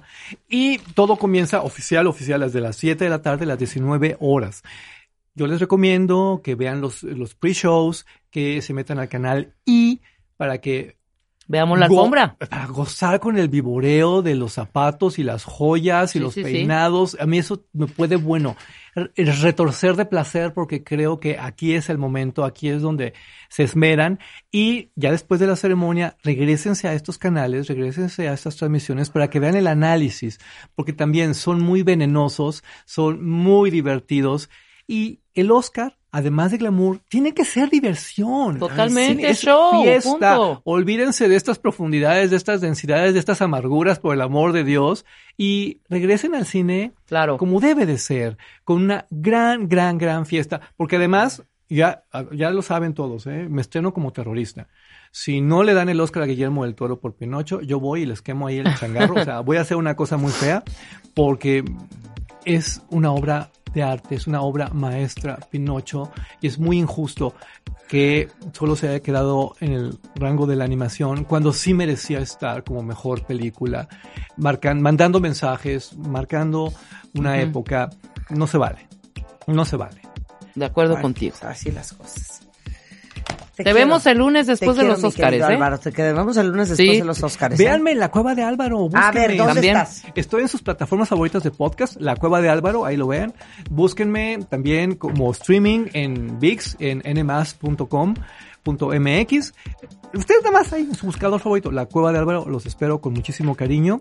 Y nos vemos el próximo lunes para el vivoreo, Uy, para claro. la- el análisis de lo que pasó en la ceremonia. Insisto, habrá sorpresas. Ah. Bueno, Habrá sorpresas. Álvaro Cueva en Twitter, Álvaro Cueva TV en Instagram y es La Cueva de Álvaro en todas las plataformas de podcast.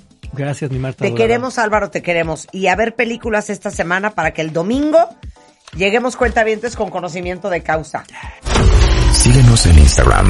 Marta de Baile. No te pierdas lo mejor de Marta de Baile, de de dentro y fuera de la cabina. Síguenos en Instagram. Marta de Baile. Pierdas lo mejor de Marta de Baile, de de dentro y fuera de la cabina. Oigan, dos cosas. Son las 11.15 de la mañana en W Radio y Rebeca está bien preocupada porque le salió un furúnculo en el dedo. ¿Quisieras tú compartir? Se llama quiste, Pásate, Rodrigo. quiste sinovial, ya me ¿Qué, dijo qué- qué- mi qué querido. tiene Rebeca en el dedo? ¿Cáncer? No, no, no, para nada. ¿Cómo están? Buenos días. ¿Hay cáncer en el dedo, Rodrigo? Sí, desafortunadamente Cállate. el melanoma maligno sale debajo de la uña. O Pero sea, lo de Rebeca es una bola, ¿no? Eh, sí, esto es un quiste, un quiste aparentemente Es una burbujita sinovial, con agua.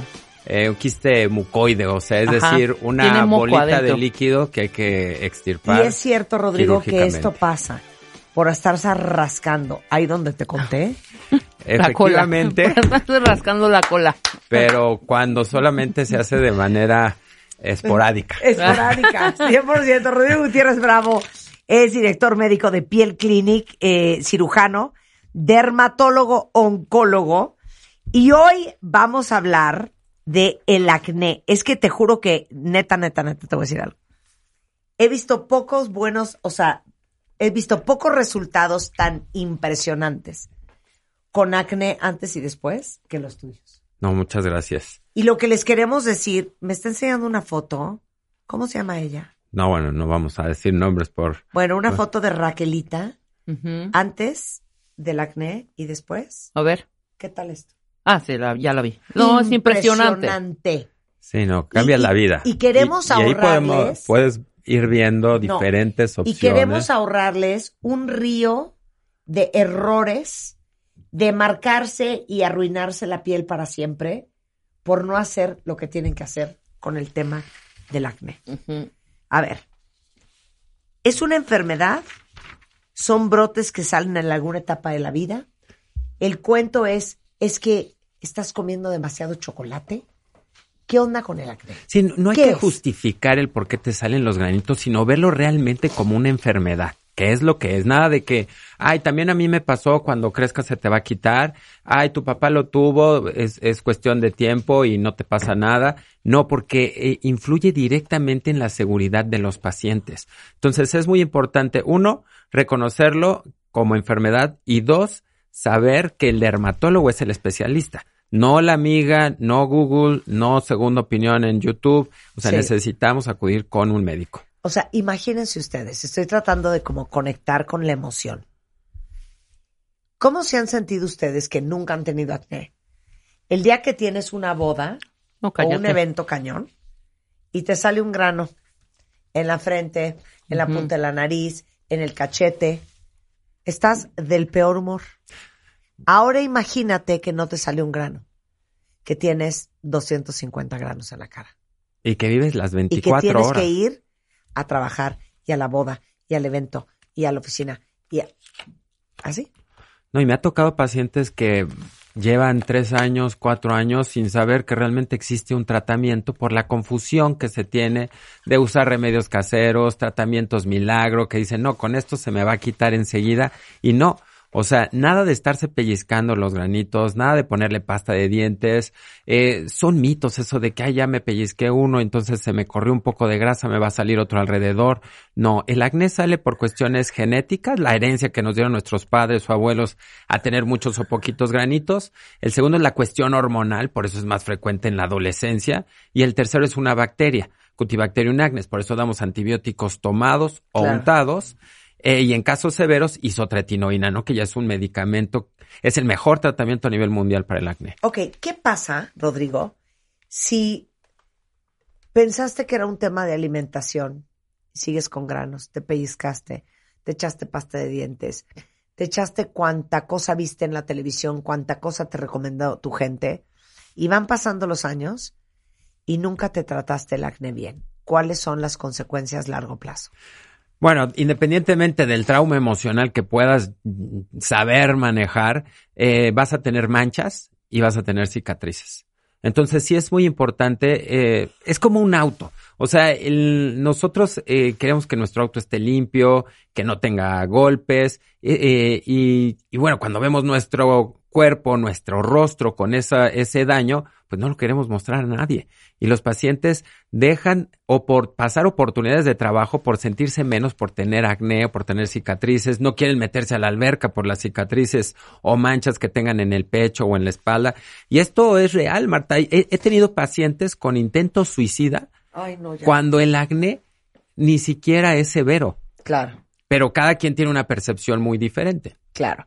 Y, y lo peor de todo, cuentavientes, es un poco lo mismo que hablamos con el tema de la automedicación, ¿no? Que muchos doctores aquí hablan y dicen, oigan, no se estén metiendo lo que se metió su mamá, lo que se metió su hermano. Es muy serio automedicarse. Bueno, es muy serio automedicarse el acné. Y automedicarse desde las cosas que ven en la televisión, todos estos remedios caseros. Y el gran problema también, y vamos a abrir otro corchete, Rodrigo, es que muchas veces el acné es síntoma de algo más profundo. No solamente es lo que se ve, es lo que hay adentro. ¿Y a qué voy? Muchas veces el acné viene de un tema de ovario poliquístico. Wow, Claro. claro.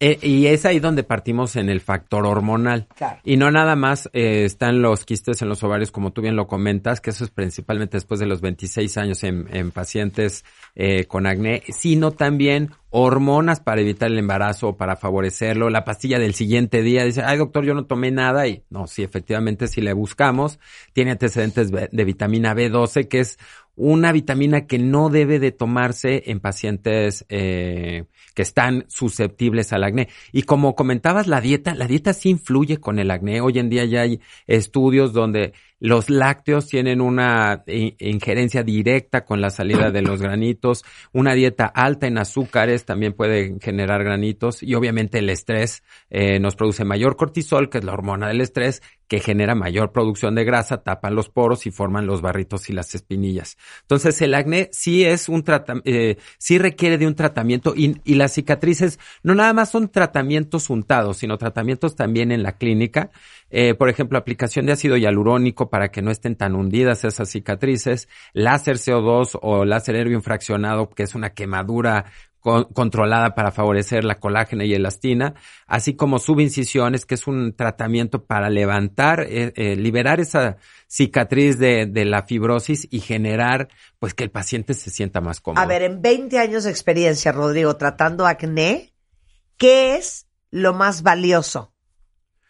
Bueno, lo más valioso que hemos visto es sonreír a los pacientes cuando dicen, bueno, ya, ya tengo, me devolvieron mi rostro, ya me gusta ver al, eh, ver lo que veo en el espejo. O sea, es una satisfacción plena aumentarles la autoestima porque es parte del proceso del amor propio, ¿no? Eh, hacer algo por nuestra piel. Entonces es muy, muy satisfactorio. Es una enfermedad que es la enfermedad que más vemos como dermatólogos, independientemente de las cuestiones estéticas de que aplicó toxina, aplicó relleno.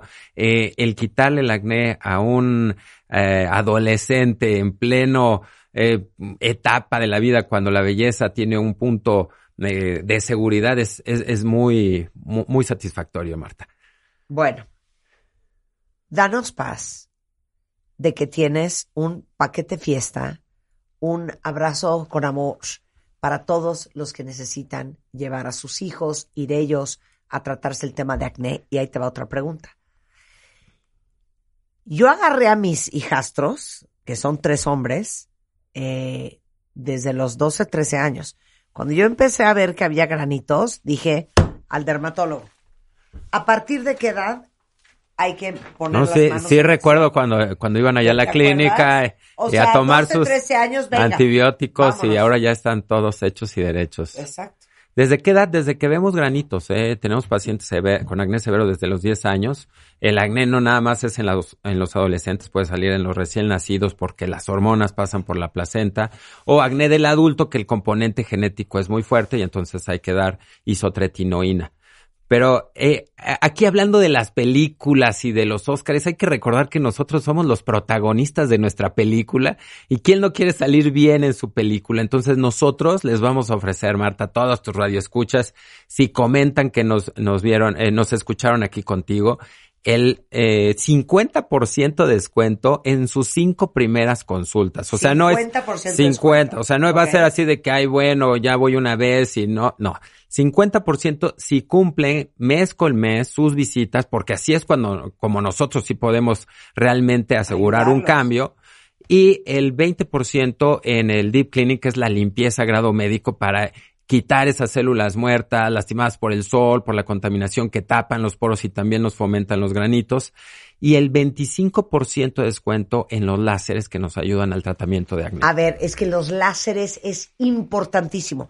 No solamente lo que te tomas, lo que te untas, sino el láser. Y explica para qué usas el láser. El, el láser lo que hace, uno de los láseres nos ayuda para las manchas eh, posinflamatorias, que es el láser Q-Switch.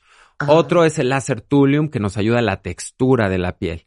Y láseres ablativos, o sea, es quemar la piel, pero de manera controlada, es el láser Erbium fraccionado y el CO2 fraccionado, que lo que van a hacer es eh, fomentar la colágena y elastina que se desarrolla a manera de que se disminuya al máximo las cicatrices. Pero las cicatrices no es de que se quiten al 100%, por eso el tratamiento preventivo es lo ideal. Evitar pellizcarse los granitos, más vale aplicar el antibiótico que estarlo lastimando la piel. Y bueno, el paciente después de tres, cinco sesiones va a notar una diferencia eh, sensacional. El tratamiento no es en un mes, eh, pero la mejoría sí se ve, pero en dos o tres meses ya, ya están listos para eh, su nueva vida. Para el blind date. Sí, claro. Va, a ver, entonces, a partir de hoy, que es 6 de marzo y hasta el 31, tanto en la sucursal de World Trade Center con la- eh, como en la sucursal eh, Millana de Polanco, van a tener todos estos descuentos. Rodrigo es una linda persona y siempre está dispuesto a ayudar a quien lo necesite. Claro que sí. Entonces, dejen de estar perdiendo el tiempo, dejen de estar dando vueltas, dejen de estar lastimándose la piel.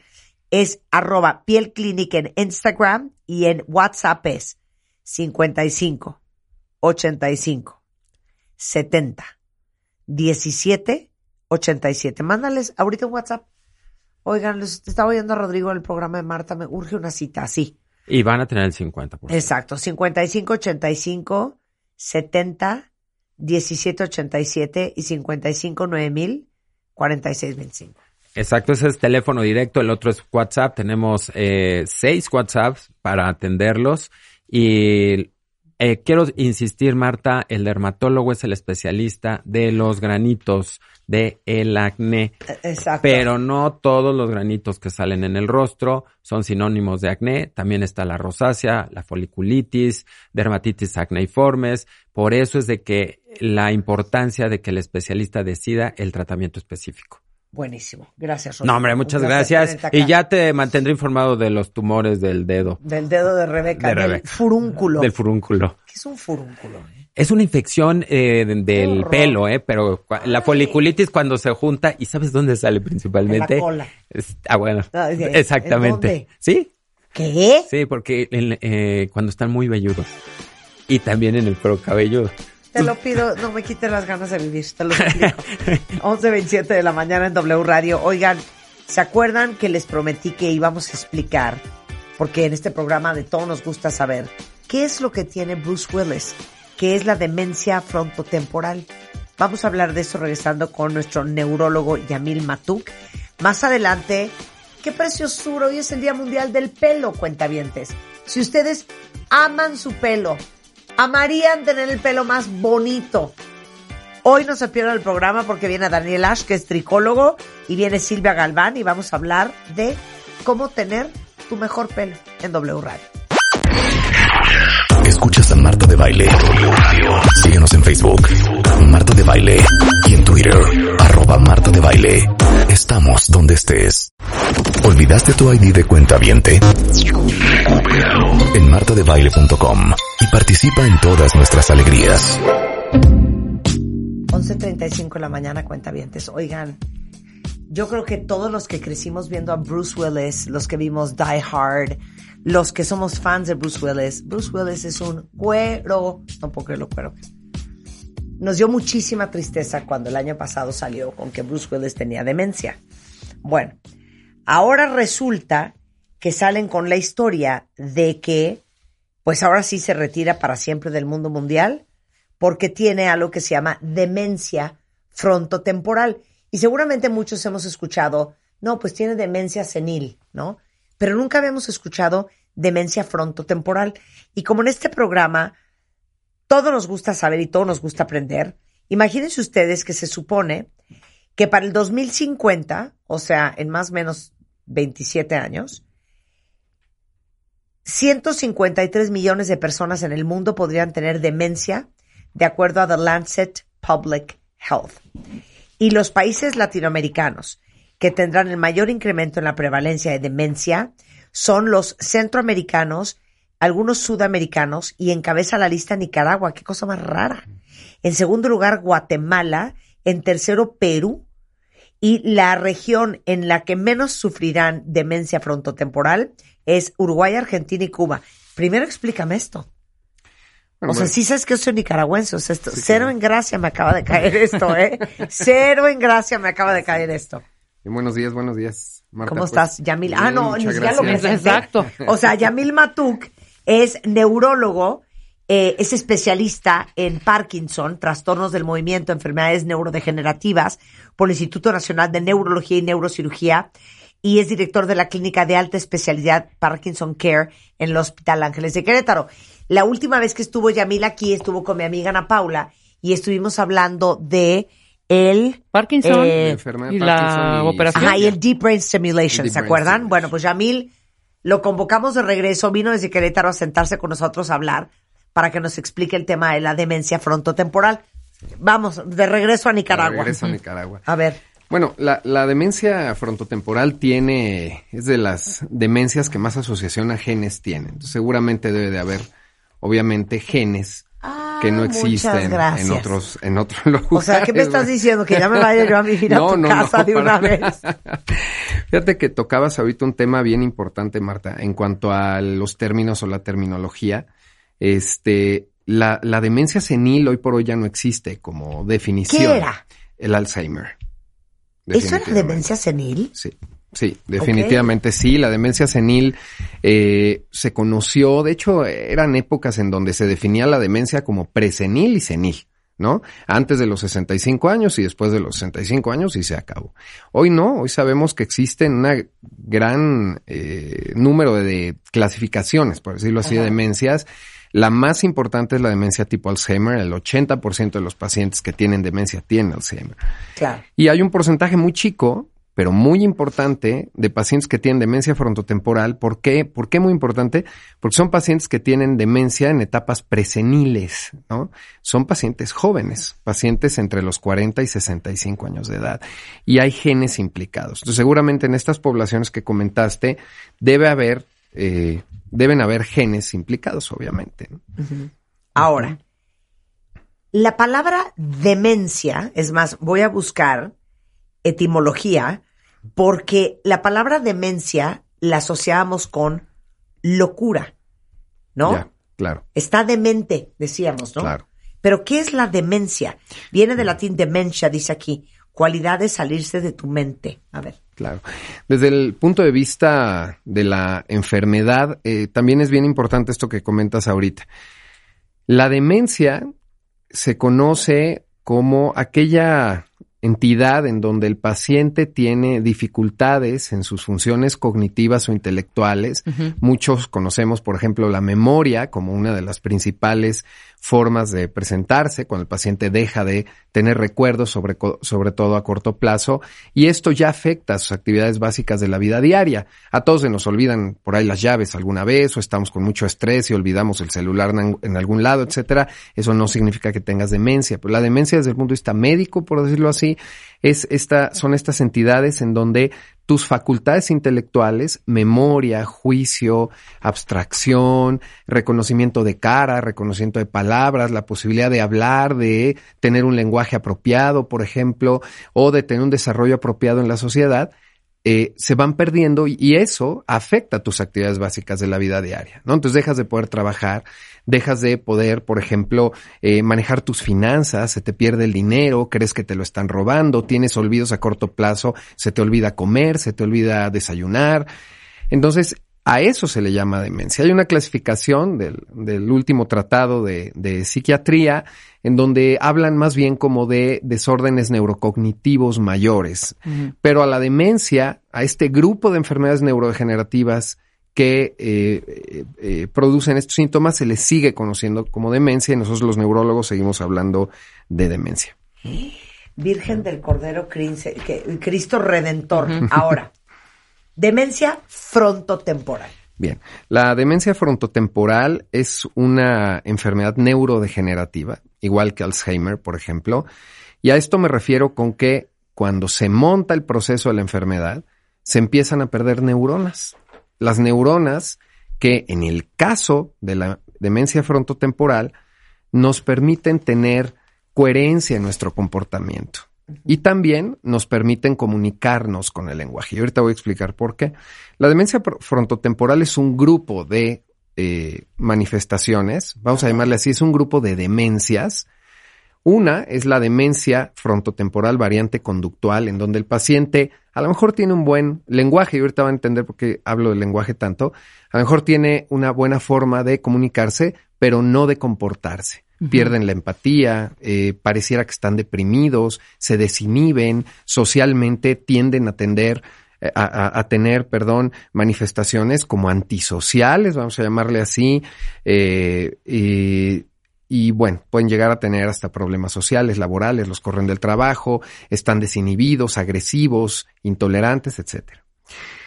Eh, hay otras dos tipo de eh, o subtipo de demencias, de demencia frontotemporal, que tienen más bien que ver con el lenguaje, que uh -huh. es la es lo que le está pasando a Bruce. Que es lo que le pasa a Bruce Willis. Uh -huh. Exactamente, por eso hablo yo lenguaje ahorita, que es la demencia frontotemporal, variedad afasia progresiva primaria. Hijo. ¿No?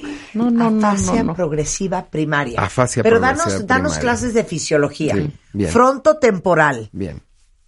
Sí, Explica qué pasa en esa parte del cerebro. Bien, la demencia frontotemporal es la degeneración de los lóbulos de las regiones del cerebro de enfrente, de los lóbulos frontales, y de los lóbulos temporales que están más o menos a la altura, imagínense, de las sienes por dentro, ¿no? Y esos lóbulos, esas partes del cerebro, eh, sus neuronas se van perdiendo y se van muriendo porque se depositan adentro de las neuronas proteínas de mala calidad que no deberían de estar ahí y que la neurona deja de tener el conocimiento o, no sabe cómo sacar a esas proteínas de ahí y entonces se empiezan a atrofiar porque las neuronas empiezan literalmente a perder. Y en estas regiones obviamente hay áreas de lenguaje, áreas de comportamiento implicadas y obviamente el paciente empieza a perderlo. Entonces tienes dos opciones de presentación de demencia frontotemporal. O una variante conductual, en donde el paciente pierde la posibilidad de conducirse adecuadamente en sociedad, y en lo personal, y la variante de lenguaje, vamos a llamarle así, a lo que se le llama afasia progresiva primaria. La afasia es, vamos a, a decirlo de esta forma, es la, la, el paciente pierde la capacidad de entender o de emitir el lenguaje. Uh -huh. Y entonces en la afasia progresiva primaria, el paciente pierde la capacidad de hablar, literalmente.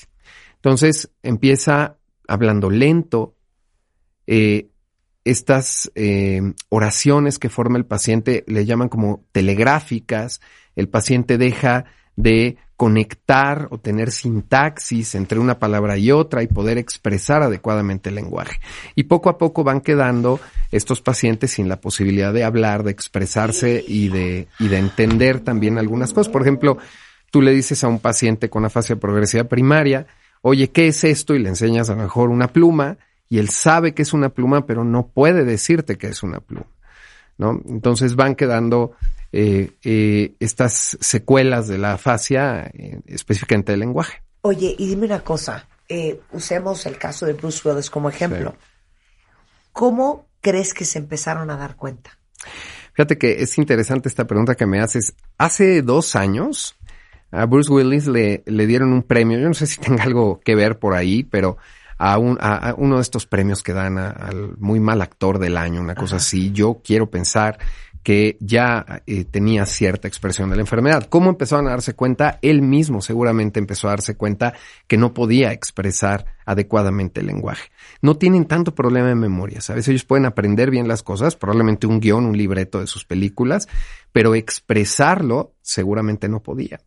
Y entonces dejan de poder hablar. Se dan cuenta de lo demás, tienen buena memoria, tienen adecuadas formas de conducirse, de comportarse, pero no pueden hablar. Y eso los frustra muchísimo y les genera una ansiedad tremenda. ¿no? Pero es, estoy tratando de entender la razón por la cual nosotros podemos hablar. Es porque hay una conexión entre el sonido de la palabra y el significado de la palabra. Totalmente. Lo que ellos pierden es el significado. Exactamente. Exacto. Hay una variante específica de, de afasia progresiva, sema- eh, eh, afasia progresiva primaria, que es la variante semántica, en donde pierden el significado de las cosas, de las palabras. Les cuesta mucho darle significado. Fíjate que específicamente ellos, esa variante de afasia progresiva primaria, la semántica, tienen un, em, un buen ritmo para hablar. Eh, de hecho, hablan, tienen, eh, tienen cierta verborrea, hablan mucho, pero sin significado. Pierden el significado de las palabras. A diferencia, por ejemplo, de la fascia progresiva primaria no fluente, ¿no? En donde en esta fascia el paciente no habla más bien, tiene lentitud para hablar, ¿no? O le cuesta trabajo emitir palabras. ¿no? Ya. Ahora, eh, síntomas. Vamos a hablar de tres grandes grupos, que es los cambios en la conducta, los problemas del habla y del lenguaje y los trastornos del movimiento. Exactamente. En cuanto a cambios de conducta, como decíamos en un inicio, la fascia progresiva primaria, este, a lo mejor no inicia con cambios de conducta, pero sí con cambios en el lenguaje, ya sea porque deja de reconocer el significado de las palabras o porque tiene una variante en donde el lenguaje prácticamente el paciente no lo puede hacer, no lo puede emitir.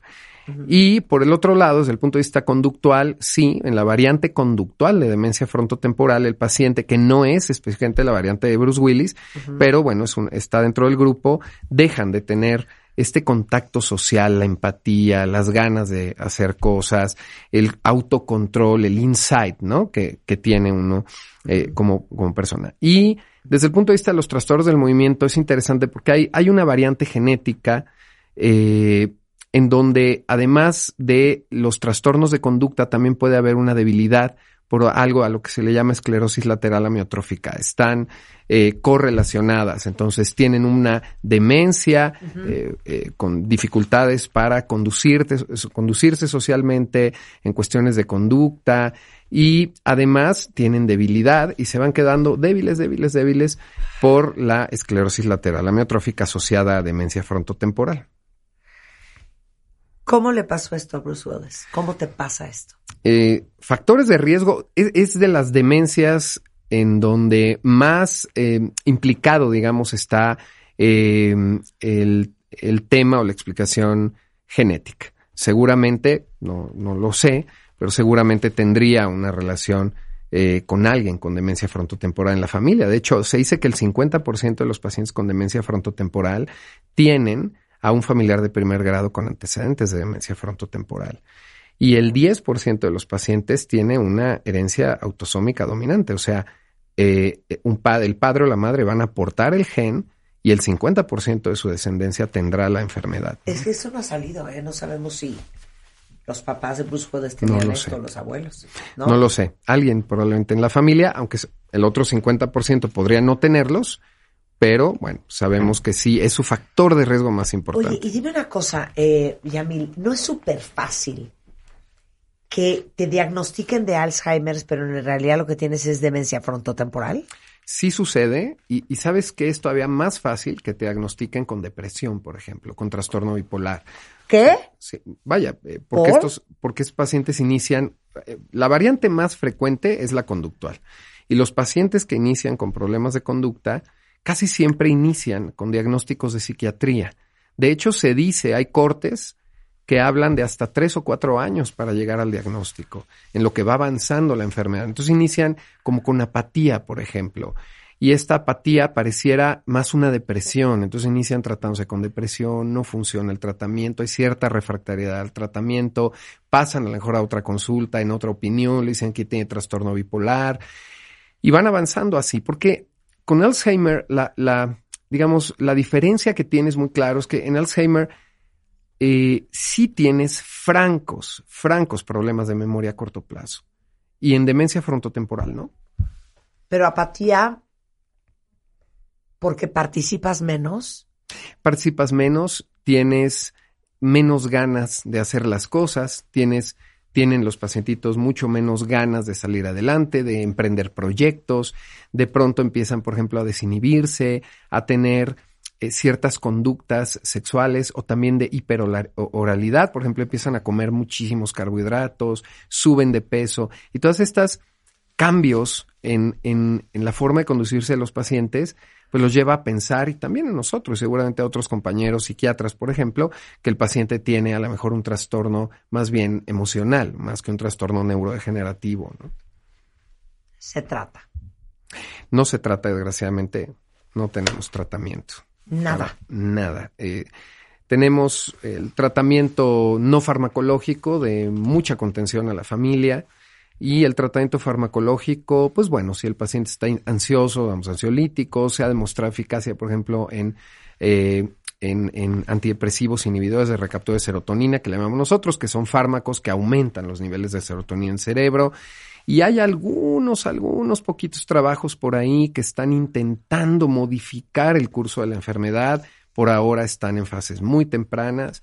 La realidad es que Tristemente le decimos a los pacientes que no tenemos tratamiento y va a evolucionar con una expectativa de vida de entre 7 y 10 años. Oye, dice aquí una cuentaviente, ¿podríamos hablar de demencia frontotemporal con manifestación conductual? Sí, claro.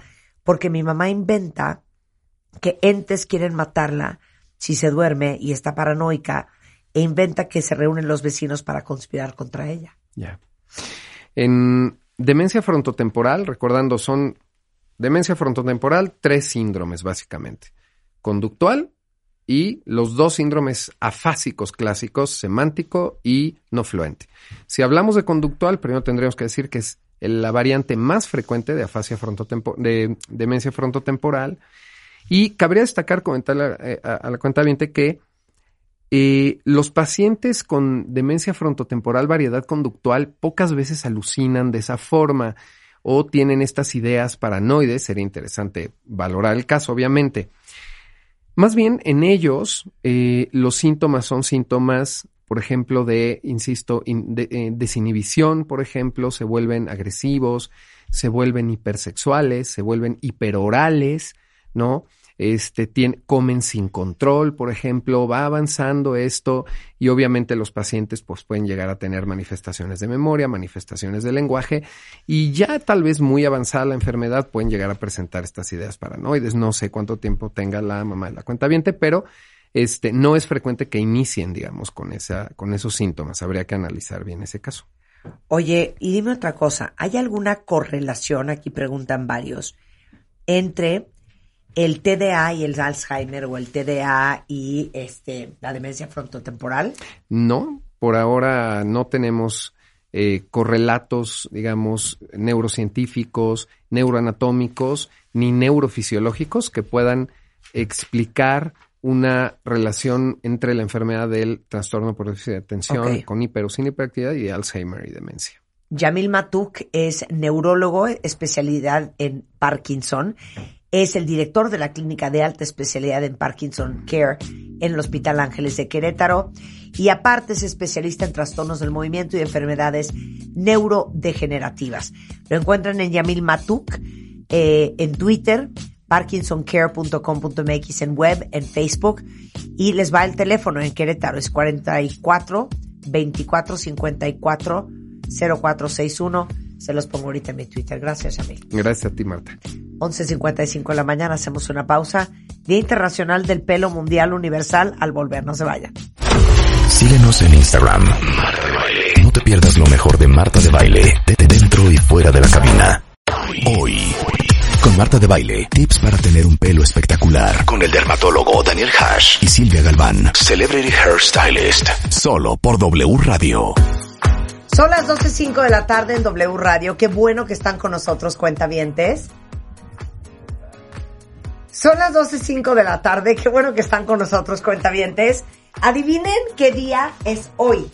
Hoy es el Día Internacional Mundial Universal del Pelo. No lo puedo creer. Aparte les voy a decir una cosa. Tenemos unas alegrías impresionantes en themdshop.com hasta el 31 de marzo. Tenemos 15% de descuento en todos los productos Marta de Baile Hair Tech y en todos los acondicionadores de botella tenemos 20%. Les decía yo que llegué rayando al programa hoy porque hoy en la mañana estábamos lavándonos el pelo, quitándonos la mascarilla con que me dormí anoche, echándome el hair gloss, alaciándome para llegar digna ante Daniel Ash y mi queridísima, Claro. adorada Silvia Galván. Me va a venir con los pelos horrendos. Pero también, la también tienes... Exacto. Y también tienes shooting para el nuevo Ah, producto. y hoy vamos a shootear un nuevo producto que vamos a sacar de Valley Hair Tech. Pero métanse ahorita a themdshop.com eh, porque tenemos descuentos por ser el mes del pelo. Eh, en Hair Amplifier, Rescue and Restore, Color Defender, Magnificent Curls. El de hombres, si no lo han probado, prueben lo que es una belleza y huele de escándalo.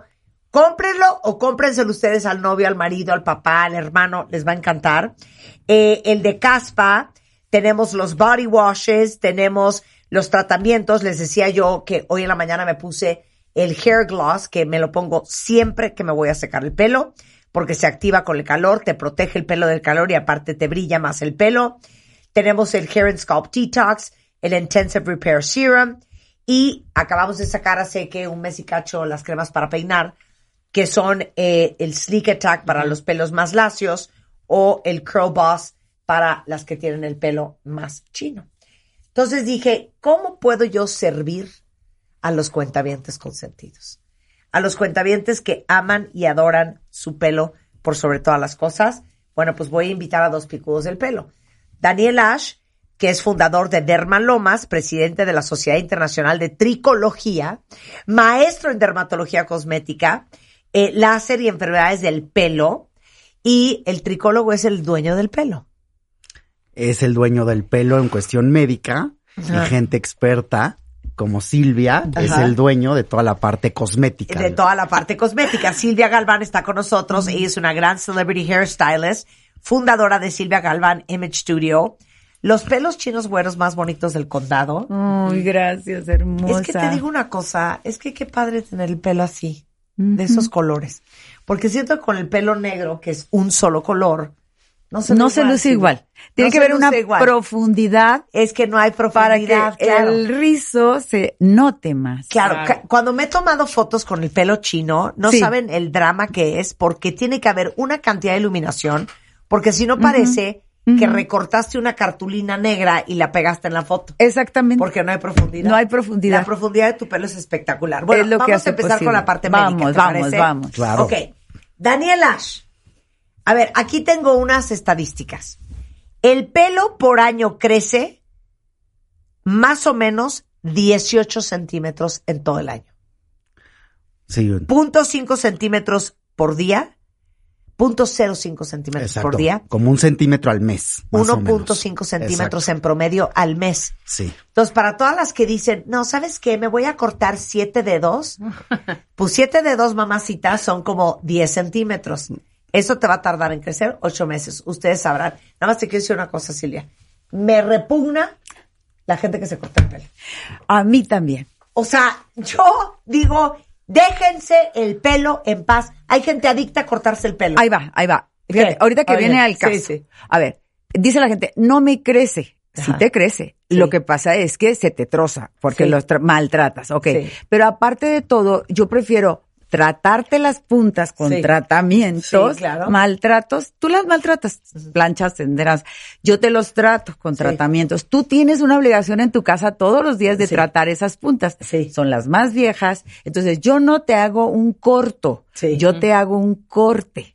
Exacto. Yo tengo un corte. Yo de esto no paso, porque a mí me gusta este largo, pero yo nunca me vas a ver más corto, así. Ok, pero cuido mis puntas, porque Claro. son las que me permiten tener este largo. Y al respecto de cada mes, un centímetro, sí. Entonces yo siempre se los digo con el retoque de tinte, vienen Sí. a un retoque al mes. Con- contestada el tema de sí crece y sí me gusta que esté largo y yo no te hago un corte. Un corto, te hago un corte en el mismo largo. Exacto. Pero dicen, es que no me crece. No. Pues hija, pero es que todo el día te estás cortando el pelo. O por ejemplo lo agarran y lo traen así. Juegue Sí, y juegue. se lo jalan, y juegue, se lo enrollan y, lo jalan, se lo enrollan y lo jalan, 100%. A Ajá, ver. Daniel, entonces, sí crece. Sí. Sí, hay dos causas principales por las que el pelo deja de crecer. Una, como dice Silvia, es el maltrato.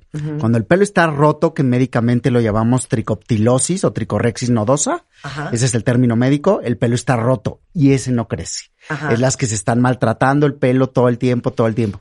Y hay otra causa que se llama efluvio telógeno crónico, que esa sí es una enfermedad, que el pelo no crece. Son las dos causas por las que el pelo no crece. Ok, el efluvio telógeno, que es, me siento muy internacional cuando me diste esa clase. Acabo de pasar por un efluvio, ya no te hablé.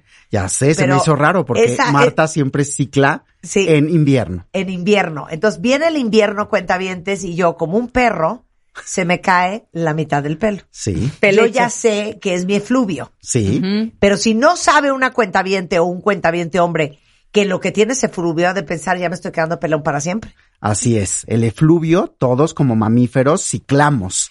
Entonces empezamos a tirar el pelo. Generalmente hay cada quien tiene su ciclo. Marta siempre cicla en invierno. Ya lo Sí. sabemos. Yo estaba esperando su llamada, desesperada de que se va a quedar calva. Pero lo bueno es que ya la entendió, ya la conoce y ya se recuperó. Y hablando de COVID, Ajá. y que lo hablaba con Silvia, incrementaron muchísimo los efluvios. A ver, explica. Sí. Entonces, el COVID, como todos ustedes saben, es una enfermedad que ya está demostrada que causa efluvio telógeno. La infección se deposita, ya se han de comprobado estudios con los pelos infectados por el virus y esto hace que el pelo se caiga. Y como decía con Silvia, el pelo puede cambiar, el pelo puede sentirse diferente, tardan en recuperarse, lo pueden sentir más delgado, lo pueden sentir con estas caídas. Entonces siempre la primera pregunta cuando alguien viene por caída es, ¿tuviste COVID? No manches. Y se adelgaza. ¿Estás igual tú? Pero por O sea, supuesto, tú ves a la gente pero por salón supuesto. con- Sí, mira, Y este hoyo, mamacita. y este hoyo, bueno, hay otro tema, es lo que les comentaba. Por ejemplo, yo cuando ya veo hoyitos, eso es alopecia. Sí. Y van claro. directito al doctor. Ajá. Nosotros vamos al primer recurso, el cosmético capilar. O sea, Sí, sí. vemos lo- lo- los primeros auxilios, por decirlo sí, así. sí, sí, sí. Entonces, cuando empezamos a ver eso, Marta, para mí ha sido toda la vida una, un- una preocupación porque yo quiero a mis clientes con cabello. Claro. Entonces, si yo no tengo en ese momento también la solución, pues va va a ir al doctor. Entonces, estos temas que está diciendo, qué bueno que lo, lo platicamos también en lo cosmético y en lo capilar para poder darle a la gente una tranquilidad, porque luego se empiezan a poner nerviosas. Porque aparte les voy a decir una cosa, y seguramente ustedes dos lo han vivido. Las cosas del salón no se resuelven en el dermatólogo y las cosas del dermatólogo no se resuelven en el salón. Daniel. Exactamente. Cuando el paciente no le crece el pelo porque está todo roto o el pelo está todo lastimado, necesitamos la ayuda de expertos como Silvia que nos ayuden a reestructurar el cabello, a sanar las puntas, a usar mascarillas, a usar aceites de punta, pero obviamente los expertos son como Silvia. Ellos son los que nos ayudan a sanar esas puntas para que el pelo crezca. Entonces sí tenemos que trabajar de la mano. Y ahora, ¿cuándo mandas a- a- al, al doctor con Sí, Daniel? mira, prim- lo primero que yo hago es, eh, está, mu- ahorita es algo muy, fre- muy, co- muy de costumbre de que la gente se hace balayage, que es extremo de cambiar de textura, cambiar de un tono castaño oscuro como el tuyo a un tono como el mío, o inclusive cambiarlo, simplemente tres o tres, cuatro niveles no pasa nada, pero es lo mismo. Entonces, nosotros tenemos que decirle a la gente, ¿quieres tener bien tu cabello? Evita planchas, evita tenazas, porque eso para nosotros es lo cosmético, ¿sí? Entonces de repente veo que lo cosmético después también es afectado con el COVID, que de repente se le está adelgazando. Entonces de repente, Marta, te quieren echar la culpa. O sea, yo, es que yo, ¿para qué me decoloré? No, le digo, el cabello puede estar decolorado toda la vida, Claro. eh, puede estar tratado toda la vida, y tú tienes que hacer tu parte, ¿no? Entonces Claro, sí lo a ver, mandamos. mamacita, como me lo dijo a mí David, este, David, Daniel. A ver, si traes deficiencia de vitamina D3, si traes deficiencia de hierro, que es algo que aprendí mucho contigo, y encima de todo, no te cuidas el pelo, ah, es que no hay cómo sacar ese güey de la barranca. Exactamente, o sea, no so- es estudiar esa parte y nosotros lo mismo que Silvia dice, aguas con el exceso de pistola, de plancha, agua. Mira, la- te, voy, a- te voy a poner ¿Y qué un- quieres que Ahí va, ahí va, ahí va. ¿Con los pelos grifos, No, pero yo- Daniel? Yo, yo también no quiero ser extre- extremista, Sí. ok. Sí, no, no, no. Yo hablo de un buen uso de la secadora. Claro. Porque, a, a ver, pegan el cepillo a la secadora, quemas el cepillo y quemas el cabello. Sí, claro. ¿Por qué? Porque estás poniendo todo el calor y se apoya en el cepillo. No, y aparte se el apoyan pelo en el desnudo. cepillo. Yo por eso les digo que yo no me peino si no traigo el hair gloss encima, porque ese es mi Protector protector térmico. Térmico, Obvio. Factor de calor, Pero aún exacto. así, Marta, no se pega el cepillo a la secadora, no se, Pues no se se, supone que son agarren. 15 centímetros de centímetros. Bueno, entonces, dicho. ¿qué pasa? Que quemamos el cabello, entonces sí se puede usar secadora. Sí. Lo malo es usar planchas y tenazas cuando traes extremos de aclaración Exacto. o de alaciado- alaciados permanente. Cuando el cabello lo llevas a, a un pH alcalino, Exacto. tienes que regresarlo a lo neutro. Por eso los ácidos tienen que ver hoy mucho lo- los productos que tienen ácido para que se regule el pH. 100%. Oye, ahora, ahora explica, cuando llega alguien llorando contigo por el pelo, diles por qué pides exámenes de sangre. Ok, cuando alguien llega, casi siempre llegan llorando, llorando por una caída. Ajá. ¿Sale? Entonces, o otra causa es que se haya adelgazado, pero la principal es me voy a quedar calva, se me está cayendo el pelo. Entonces, las principales causas de caída es lo que Marta ya comentó, en las mujeres por mucho la déficit de hierro. Pero no buscamos solo hierro, buscamos las reservas de hierro que se llaman ferritina. Entonces, porque luego se toman el hierro y está normal. Las reservas de hierro están bajas, muchas mujeres principalmente por las menstruaciones. Entonces, obviamente es la causa más común de caída de cabello. La ferritina, que es las reservas, debe estar arriba de 40. Y la vitamina D, que es, hoy en día se sabe que es una hormona, eh, también es una causa muy importante de caída de cabello. La primera es hierro, después la vitamina D, tercero tiroides. Son las tres causas que más vemos. Y obviamente hay que estudiar la historia clínica del paciente, si tuvo, tiene una mala absorción, si tiene un bypass gástrico, todo eso va a hacer que no absorba. Entonces, obviamente, entonces son los primeros exámenes que pedimos para buscar caída de cabello. Ok, ahora, continúo con lo siguiente. Por eso, no crean que esto se resuelve solamente con, no, mira, me voy a poner un jitomate asado en el cuero cabelludo.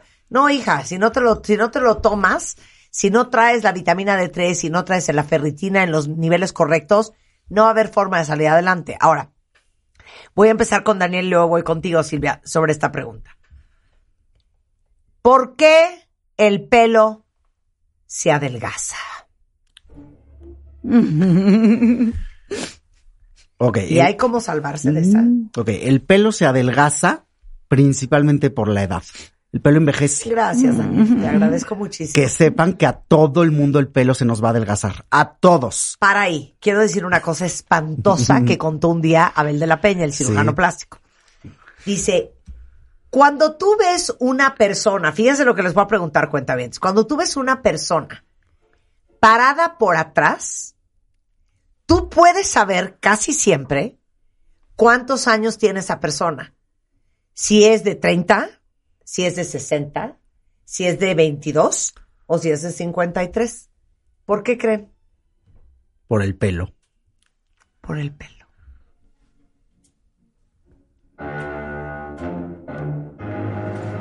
Hay casos. Claro, no le estás viendo, claro, habemos casos, hija. Habemos Ya, no le estás viendo la ceja caída, la arruga, el cuello de, de, de, de guajolote, no. Nada más la estás viendo por atrás y tú puedes saber si esa mujer tiene 65 años o 31. Y es el pelo. Y los caminados. Sí, exacto. Sí. Pero, pero me traumó eso para siempre. Sí, claro. Entonces, es un tema de edad. El pelo adelgaza. La historia típica es, doctor, yo me hacía cola de caballo y tenía el doble de lo que tengo ahora. Todas nos dicen lo mismo.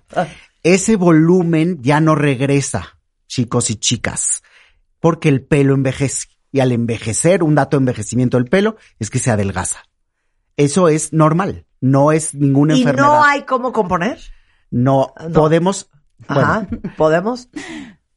principalmente con temas estéticos, Ah, claro. se puede recuperar Claro. extensiones, voluminizadores, Sí. pero solamente eso. No hay médicamente cómo re- re- reponer eso. Ok, ibas a decir. La buena noticia es que hoy día, de verdad, hay productos, Exacto. Sí. hay recursos que te hacen el cabello sentir más volumen, que te hacen dar que el cabello pare, da más densidad Sí. y también obviamente el recurso de extensiones. El recurso de extensiones también es, debe ser algo de cuidado, porque Sí. por ejemplo, si estamos sufriendo de caída, del adelgazamiento y no ponemos el material adecuado de extensiones, los silicones, los, las, las cosas que obviamente te tumban más, te dan un, un tiempo perfecto, pero luego viene uno terrible, ¿no? Entonces yo creo que los expertos en esto estamos muy conscientes de que sabemos qué recomendar y a quién. Y también hay candidatas para extensiones y hay candidatas para productos. Por ejemplo, si la gente, porque te lo prometo que así pasa, vienen y se quejan, se quejan, les dices lo que, cuál es la solución, el, el producto, el cosmético para que se vea más grueso, para que se te vea más hidratado, para que se te vea más densidad, para que todo eso, y son obviamente siempre recursos buenos. Ahora, luego, también le recomendamos pero esos tienen que estarse retirando constantemente, porque si no el folículo, pues de alguna manera se obstruye con células muertas que por ahí no remueves. ¿Qué pasa? Por ejemplo, las, las personas que tenemos el cabello rizado, poco costumbre tenemos de cepillar desde la raíz. Tú te lo cepillas maravillosamente y como le decían las abuelas, 100, con 100 alambre, cepilladas si diarias y, y la grasita natural del, del cuero cabelludo se va a la punta. Pero la gente que ya tenemos rizado y luego teñido, te- de luego decolorado, pues le tenemos un poquito de miedo a ese cepillado. Yo recomiendo que antes de lavar el cabello, toda la gente que tenemos el cabello rizado, demos ese movimiento de cepillo de un lado a otro, estimular la piel cabelluda para que... Ajá. Y entonces ya ahí salen todas las células muertas que no te van a salir en el saco todos los días, sino que te van a salir en la regadera y ahí es donde ya viene el champú de limpieza profunda, el champú de hidratación si es rizos, Y los quiero, y lácteos, quiero decir una cosa, porque mucha gente no sabe, no, no termina de entender para qué es. Y les voy a contar lo que yo hice toda mi vida. una investigación. Toda mi vida. Exacto. Una vez al mes, como yo soy de lavarme el pelo diario, de peinarme diario, Sí. eh, hacía una poción que era agua y vinagre de manzana, que es un clarificador. Porque lo que acaba de decir Silvia es bien importante, cuentavientes. Los shampoos, los acondicionadores, las mascarillas, el aceite, el termoprotector, el chunche, la seda, la cera, todo lo que se ponen en el pelo, se va quedando y se va tapando el folículo también. ¿Cómo te puedes limpiar? O sea, ahora sí que, ¿cómo le puedes regresar la virginidad a tu pelo? Es con un clarificador. Entonces, nosotros en Marta de Baile Hair Tech, para que lo vayan a comprar ya, lo hicimos. Ya viene en una botella con un spray nozzle, se llama Hair and Scalp Detox. Háganselo una vez al mes. Si lo necesitan más seguido porque tienen el pelo grasoso, a lo mejor un par de veces al mes nada más. Y no saben cómo les va a limpiar el pelo, limpiar el folículo para que vuelvan a empezar de cero. Eso quería decir. Definitivamente, estoy es más, totalmente de acuerdo. la foto del Hair and Scalp Detox. Ok. De hecho, sí, no, no, eh, Ajá. acabas de decir la verdad. Entonces, nosotros que hacemos, bueno, a los clientes que vienen cada mes y medio, dos meses al corte, y Claro. hablo de clientes hombres y mujeres, ¿eh? Sí, porque sí, esto sí. es un tema. Yo he descubierto que las mujeres cada día también me encuentro más, más, más ese- mujeres con entradas que parecen salidas. Y esa es la parte más débil de nuestro de nuestra, ahora sí que, este, cabeza, como le podríamos decir, que, que tenemos donde tenemos el cabello, esas son las partes más. Entonces me he encontrado con gente con el cabello muy largo y le pregunto sus hábitos y no los tiene, como dice Marta, de cepillarse, de esfoliarse, Claro. de hacer una limpieza profunda nomás. El cabello va creciendo, va creciendo como Rapunzel, pero no cuidan la piel cabelluda que es donde nace, donde se mantiene y donde el cabello viene a ser más bonito. Ok, claro. Ahora, entonces, hablando de la salud del cuero cabelludo y por qué les digo que tienen que usar mi tratamiento de Hair and Scalp Detox una vez al mes por lo menos, si necesitan más, dos, eh, no más de eso, eh, es cuando tú llegas con Daniel Ash, te hace con un Video- microscopio, videomicroscopio. videomicroscopio, te lo pega en el cuero cabelludo y te dice, esto lo traes bien cochino. A ver, ¿qué ves? ¿Qué ves ahí? 100%. ¿Qué es y qué ves? Ok, es, es un dermatoscopio, así se llama. Es un aparato con el que vemos la piel cabelluda. Entonces es muy importante que estaba aquí hablando con Silvia y con Marta, diferenciar la piel cabelluda del tallo piloso, o sea, o el pelo. Ajá. Unos tratamientos son para la piel cabelluda y otros tratamientos son para el pelo. No combinar. Porque si combinan, o sea, por ejemplo, la piel cabelluda es como ustedes dicen, ahí detectamos cuando traen exceso de tinte. El exceso de tinte daña mucho la piel cabelluda. Ahí detectamos donde traen lo que ustedes decían, pueden traer caspa, pueden traer material, escamas, pueden traer mugre, literal. Entonces ahí vemos todo ¿Has lo visto que traen. mugre? Sí. Sí, claro. ¿Y qué les dices? Sebo. Sebo. Pues Es que, co- a ver, es que es una pregunta. Yo me lavo los, el pelo y el Sí. cuero cabelludo con las uñas. Yo no me lo lavo con los dedos. No, tiene que ser con la yema de los dedos. Ah, no, pues es que yo me doy mi rascadita porque digo, qué ascala. No, por favor. A ver, entonces no, no, no. No, no, no, tiene que ser No, con las yemas. y quiero- Es un- Ajá. Quiero interrumpir un poquito. ¿Sabes por qué a la gente le pica el tinte? Ajá. Porque se hacen, se hacen raspadas con las Ah, uñas. no, pero y luego, tampoco se Espérame. trata de arañarte la cabeza. No, no, no, pero hay Pero escoriaciones. una rascadita. Pero hay escoriaciones muy mínimas. Y si, si tú tienes una sola, se expande el dolor, el Ah. ardor en todo. Ok, sí, Sí, ok. es suavemente con las yemas de los dedos, gentilmente, como se dice, Sí, sí. a la piel cabelluda. Y ahí vemos todo lo que se trata. Acuérdense que el pelo nace del bulbo que está en la piel cabelluda. Ahí está todo el nacimiento. Entonces, depende de mucho de ahí es de cómo vas a tener tu pelo. Ok, ¿puedo hacer otra pregunta? Sí. Y no quiero que me juzguen, ni Daniel ni Silvia. Cuando lanzamos el shampoo de hombre, lanzamos un cepillo que es como, hagan de cuenta como el que usaban los papás en los setentas, que es como planito, como de hule, con unas cerditas para masajearte la cabeza. Sí. Padrísimo. Eso está muy bien. Pero Sí, buenísimo. sí. ¿Sabes Ojalá todo el mundo lo haga. Unos de esos. Claro. Porque me parece que eso ha de ser buenísimo. Estimula la piel Claro. cabelluda. Exacto. Tienen que ser de cerdas gruesas con Ajá. puntas en bola Y de plástico. para dar y de plástico para dar un masajito. Me fascina. Voy a hacer eso. Ya. Sí. Ya los voy a hacer. Ok. Luego entonces tienes que traer la piel cabelluda limpia. limpia, Limpia. fuera de toda inflamación. Hay muchas causas de inflamación de la piel cabelluda. Otra vez decíamos, el exceso de tintes, el exceso de pintura, el exceso de, o la dermatitis seborreica, que es una enfermedad que vemos muy frecuente. El 50% de la población mundial tiene dermatitis seborreica, que es la famosa caspa.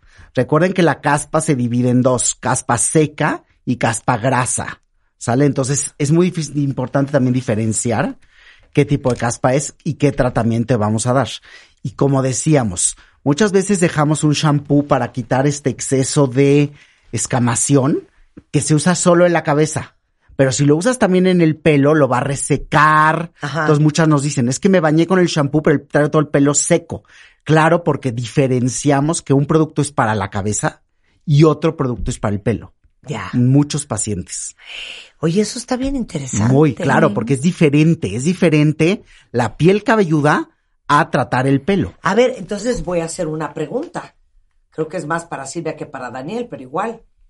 Cuando yo me lavo el pelo, voy a hacer dos preguntas. ¿Ves que todas las botellas de shampoo te dicen que te des dos vueltas de shampoo? Mm. Yo solo me doy una, para empezar. Y segundo, cuando me echo shampoo en la mano, solo me pongo el shampoo en la cabeza. No me lo pongo en las puntas. En las puntas, pues lo que sobre, pues lo que salga de la espuma. Pero yo no agarro el shampoo y me lo paso por todo el pelo. Nada más me lo pongo aquí, me enjabono, me rasco y después me enjuago. Lo que alcanzó para los medios y las puntas, qué bueno, y lo que no también. Mira, Mi- esa es mi pregunta. Ok, bueno, pre- puede haber dos lavadas, lo, lo recomendado es dos lavadas cuando de repente qué tipo de piel cabelluda y qué tipo de cabello tienes. Tú tienes mucho cabello y muy largo. Entonces, finalmente, ¿qué pasa? Yo les recomiendo que sí, hagan el, el champú así y luego entran los dedos Sí. a la piel cabelluda. Sí. Y entonces ya con las yemas de los dedos me estoy lavando la piel cabelluda. Ah. En ese momentito, pues obviamente haces espuma. En el caso tuyo, tú que no tienes, como yo, decoloraciones y cosas por el estilo, ese champú que te sirve para la piel cabelluda tiene, obviamente, detergentes gentiles que te pueden lavar. Lo- Sí, normalmente los champús pueden tener detergentes gentiles. Por ejemplo, cuando se dice libre de sulfato, es Sí. que el sulfato bota el color. Claro. Pero no es que sea malo. Claro. Te va a limpiar tanto que el color se te va a deslavar más rápido. Por eso, eh, nosotros, nuestros shampoos Color Defender es libre de sulfatos. Bueno, Todos son libres de parabenos y talatos. pero será el que debes de Sí. usar en la piel cabelluda. Exacto, exacto. Ok, si nunca tienes un problema y te estás lavando la piel cabelluda y luego te lo pasas a las puntas y no tienes ningún problema, está bien. Claro, vas, porque el vas. Hair Amplifier, que es el de volumen, que es el que yo uso, sí tiene este sulfatos. Bueno, lo pero cual a si me tú hace muy ves feliz. un tema, por ejemplo, yo entiendo aquí ya hay una comunicación dermatólogo, paciente en este caso, ya sabe tus ciclos y tus cosas y todo. Sí. Pero estamos hablando de alguien que nunca ha ido con un Claro. dermatólogo que va, lo ve normal o dice, bueno, pues me estoy lavando así porque yo lo vi en un tutorial.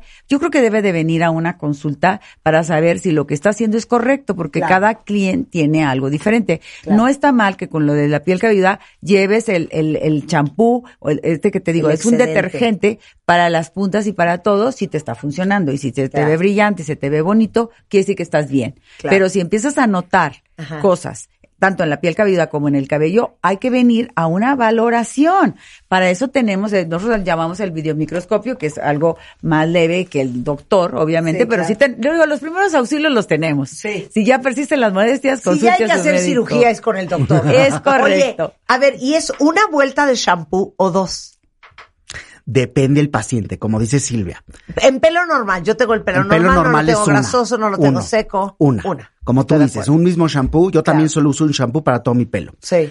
Pero si el paciente tiene una enfermedad como dermatitis seborreica, que está muy grasoso o muy reseco, usamos un shampoo medicado Sí. para la piel cabelluda, pero que si se lo pone en el pelo lo va a secar horrible. Sí. Entonces ahí les mando la primera enjuagada con un shampoo médico Sí. y la segunda con un shampoo que deje muy bonito su pelo. Ya. Depende cada paciente. Eso es como dice Silvia. Sí importa mucho evaluar a cada persona porque cada quien tiene un diferente pelo y una diferente piel cabelluda.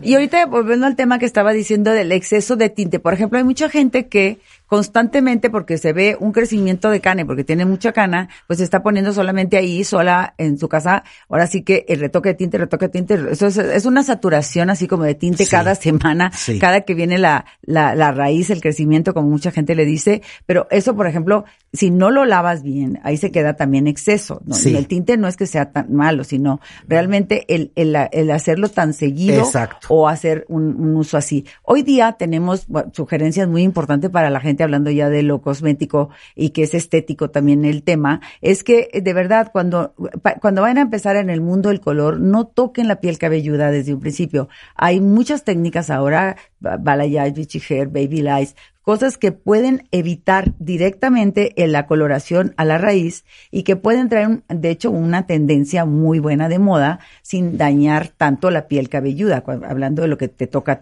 cuidar a ti.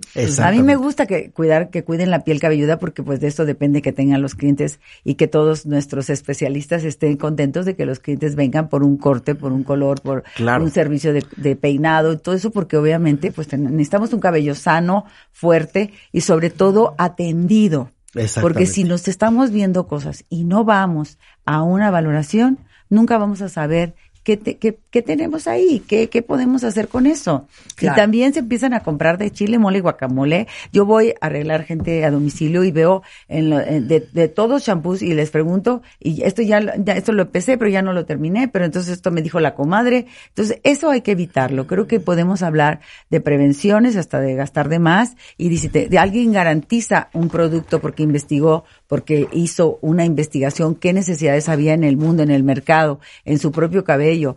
Es como alguien que bajó de peso maravillosamente con 100%. una técnica y ya pone una clínica porque 100%. sabe con qué lo hizo y se trae a los expertos y hace un buena, una alianza para hacer Claro. algo mejor para la vida, ¿no? Claro. Mm. Miren, voy a subir ahorita el before and after de una cuero cabelludo limpio eh, después del Ah. hair detox y un cuero cabelludo, eh, pues, ¿cómo se le llama a un cuero cabelludo así? Ese cuero cabelludo está lleno de dermatitis seborreica. O sea, Bueno. está inflamado. Ya. Lo puedes llamar se- inflamado. Se, los voy a mandar para que se queden shooketh del before and after. Porque eso es, eso, eso es de lo que estamos hablando ahorita. Sí. Aprender a limpiar también el cuero cabelludo, no solamente el pelo. Ok, a ver, eh, ¿cuáles son, empiezo contigo Daniel, y luego voy contigo Silvia, las características que hacen el pelo chino tan diferente al pelo lacio? Exactamente, son muy diferentes. El pelo chino, cada uno tiene sus cuidados, que Silvia ahorita va a hablar de eso. Es muy diferente cuidar un pelo chino que cuidar un pelo lacio. El pelo chino generalmente es más poroso, es más deshidratado, necesita mayor hidratación, sí necesita un poco más, en mi experiencia, de cuidado que el pelo lacio. Y son totalmente diferentes y por eso hay métodos curly y hay métodos para pelo lacio, porque sí son pelos muy diferentes. Se cuida, por ejemplo, cepillarlos es muy diferente. El pelo chino eh, hay que cepillarlo desde el que está mojado, el pelo lacio hay que cepillarlo cuando está seco. Entonces, son muy diferentes de, por las puras moléculas que tienen. Los puentes de hidrógeno son diferentes. Entonces, eso hace que sean muy diferentes su cuidado. Y el pelo chino es más poroso. Es más poroso y necesita, se deshidrata más. Necesita más hidratación. Ok, va Silvia. Sí, definitivamente. Sí, definitivamente los cabellos lacios, muy lacios y así sin frizz y todo, son, son muy, son privilegiados. Exacto. Porque Exacto. tienen volumen cuando lo quieren, tienen, tienen el cabello lacio con la pura secadora y cepillo, pero por ejemplo los lacios también, en este caso, cuando están frizz, pues van a las queratinas, excesos de queratinas, van a las planchas, excesos de planchas, entonces de repente ya no son ni lacios, ni, ni risa, ni ondulados, ni nada, sino que tienen un punto medio. Entonces después viene el cabello ondulado, ondulado no es chino, Sí. ondulados Ondulado. son heces. Ajá, ese yo también recomiendo que se hidrate más que si fuera un cabello lacio. 100%. El, el cabello lacio lo que tenemos que cuidar es que no tenga frizz. El cabello rizado permite el frizz, porque el frizz le da, le da volumen. Entonces, de alguna manera, el exceso de frizz es el malo. Pero si no se denotan los chinos y el frizz, eh, el frizz se ve más que el chino, entonces se ve mal, quiere decir que le falta más hidratación. Pero miren, yo, yo sé que muchos de ustedes usan el, el curly method y todo esto y como que todas las mujeres que tienen el pelo eh, ondulado o tienen el pelo chino están obsesionadas con el frizz. Ahorita que sacamos las cremas para peinar, eh, una que se llama Curl Boss, justamente es para evitar el frizz. Pero lo que quiero decir es que una cosa es no tener frizz y otra cosa es que parece que traes el pelo con aceite de coco de sopa ramen.